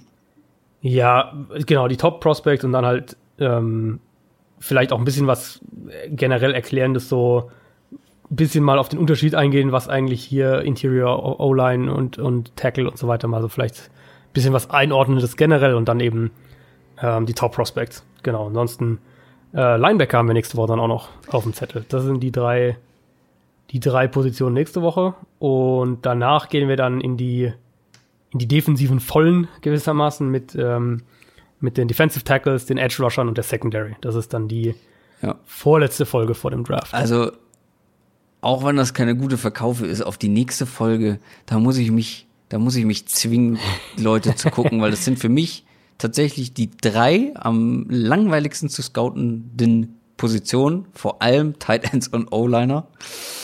Ich finde O-Line ist am schwierigsten. Also O-Line ist allen Positionen ist O-Line ja, am schwierigsten. Vor allem, wenn du mit den mit den inoffiziellen Tapes arbeitest, die wir zur Verfügung haben und nicht ja, mit den ja. hinter Hinterspielfeldkameras, also Ja, weißt ja. du, wo du die, die Line von hinten siehst, da kannst du äh, O-Liner viel, viel besser analysieren. Aber mit den Fernsehbildern ist das super schwer, finde ich. Aber gut, dazu kommen wir nächste Woche. Das war's für heute, die Running Backs und die Wide Receiver. Lasst uns gerne wissen, wo ihr mit übereinstimmt äh, und womit nicht. Ich glaube, wir werden auch noch unsere Top 10 jeweils grafisch aufarbeiten. Ne? Das kann ich noch mal machen. Dann hat man nicht nur die Top 5, sondern auch die Top 10. Ansonsten hören wir uns nächsten Donnerstag wieder. Bis dahin, macht's gut. Tschüss. Ciao, ciao.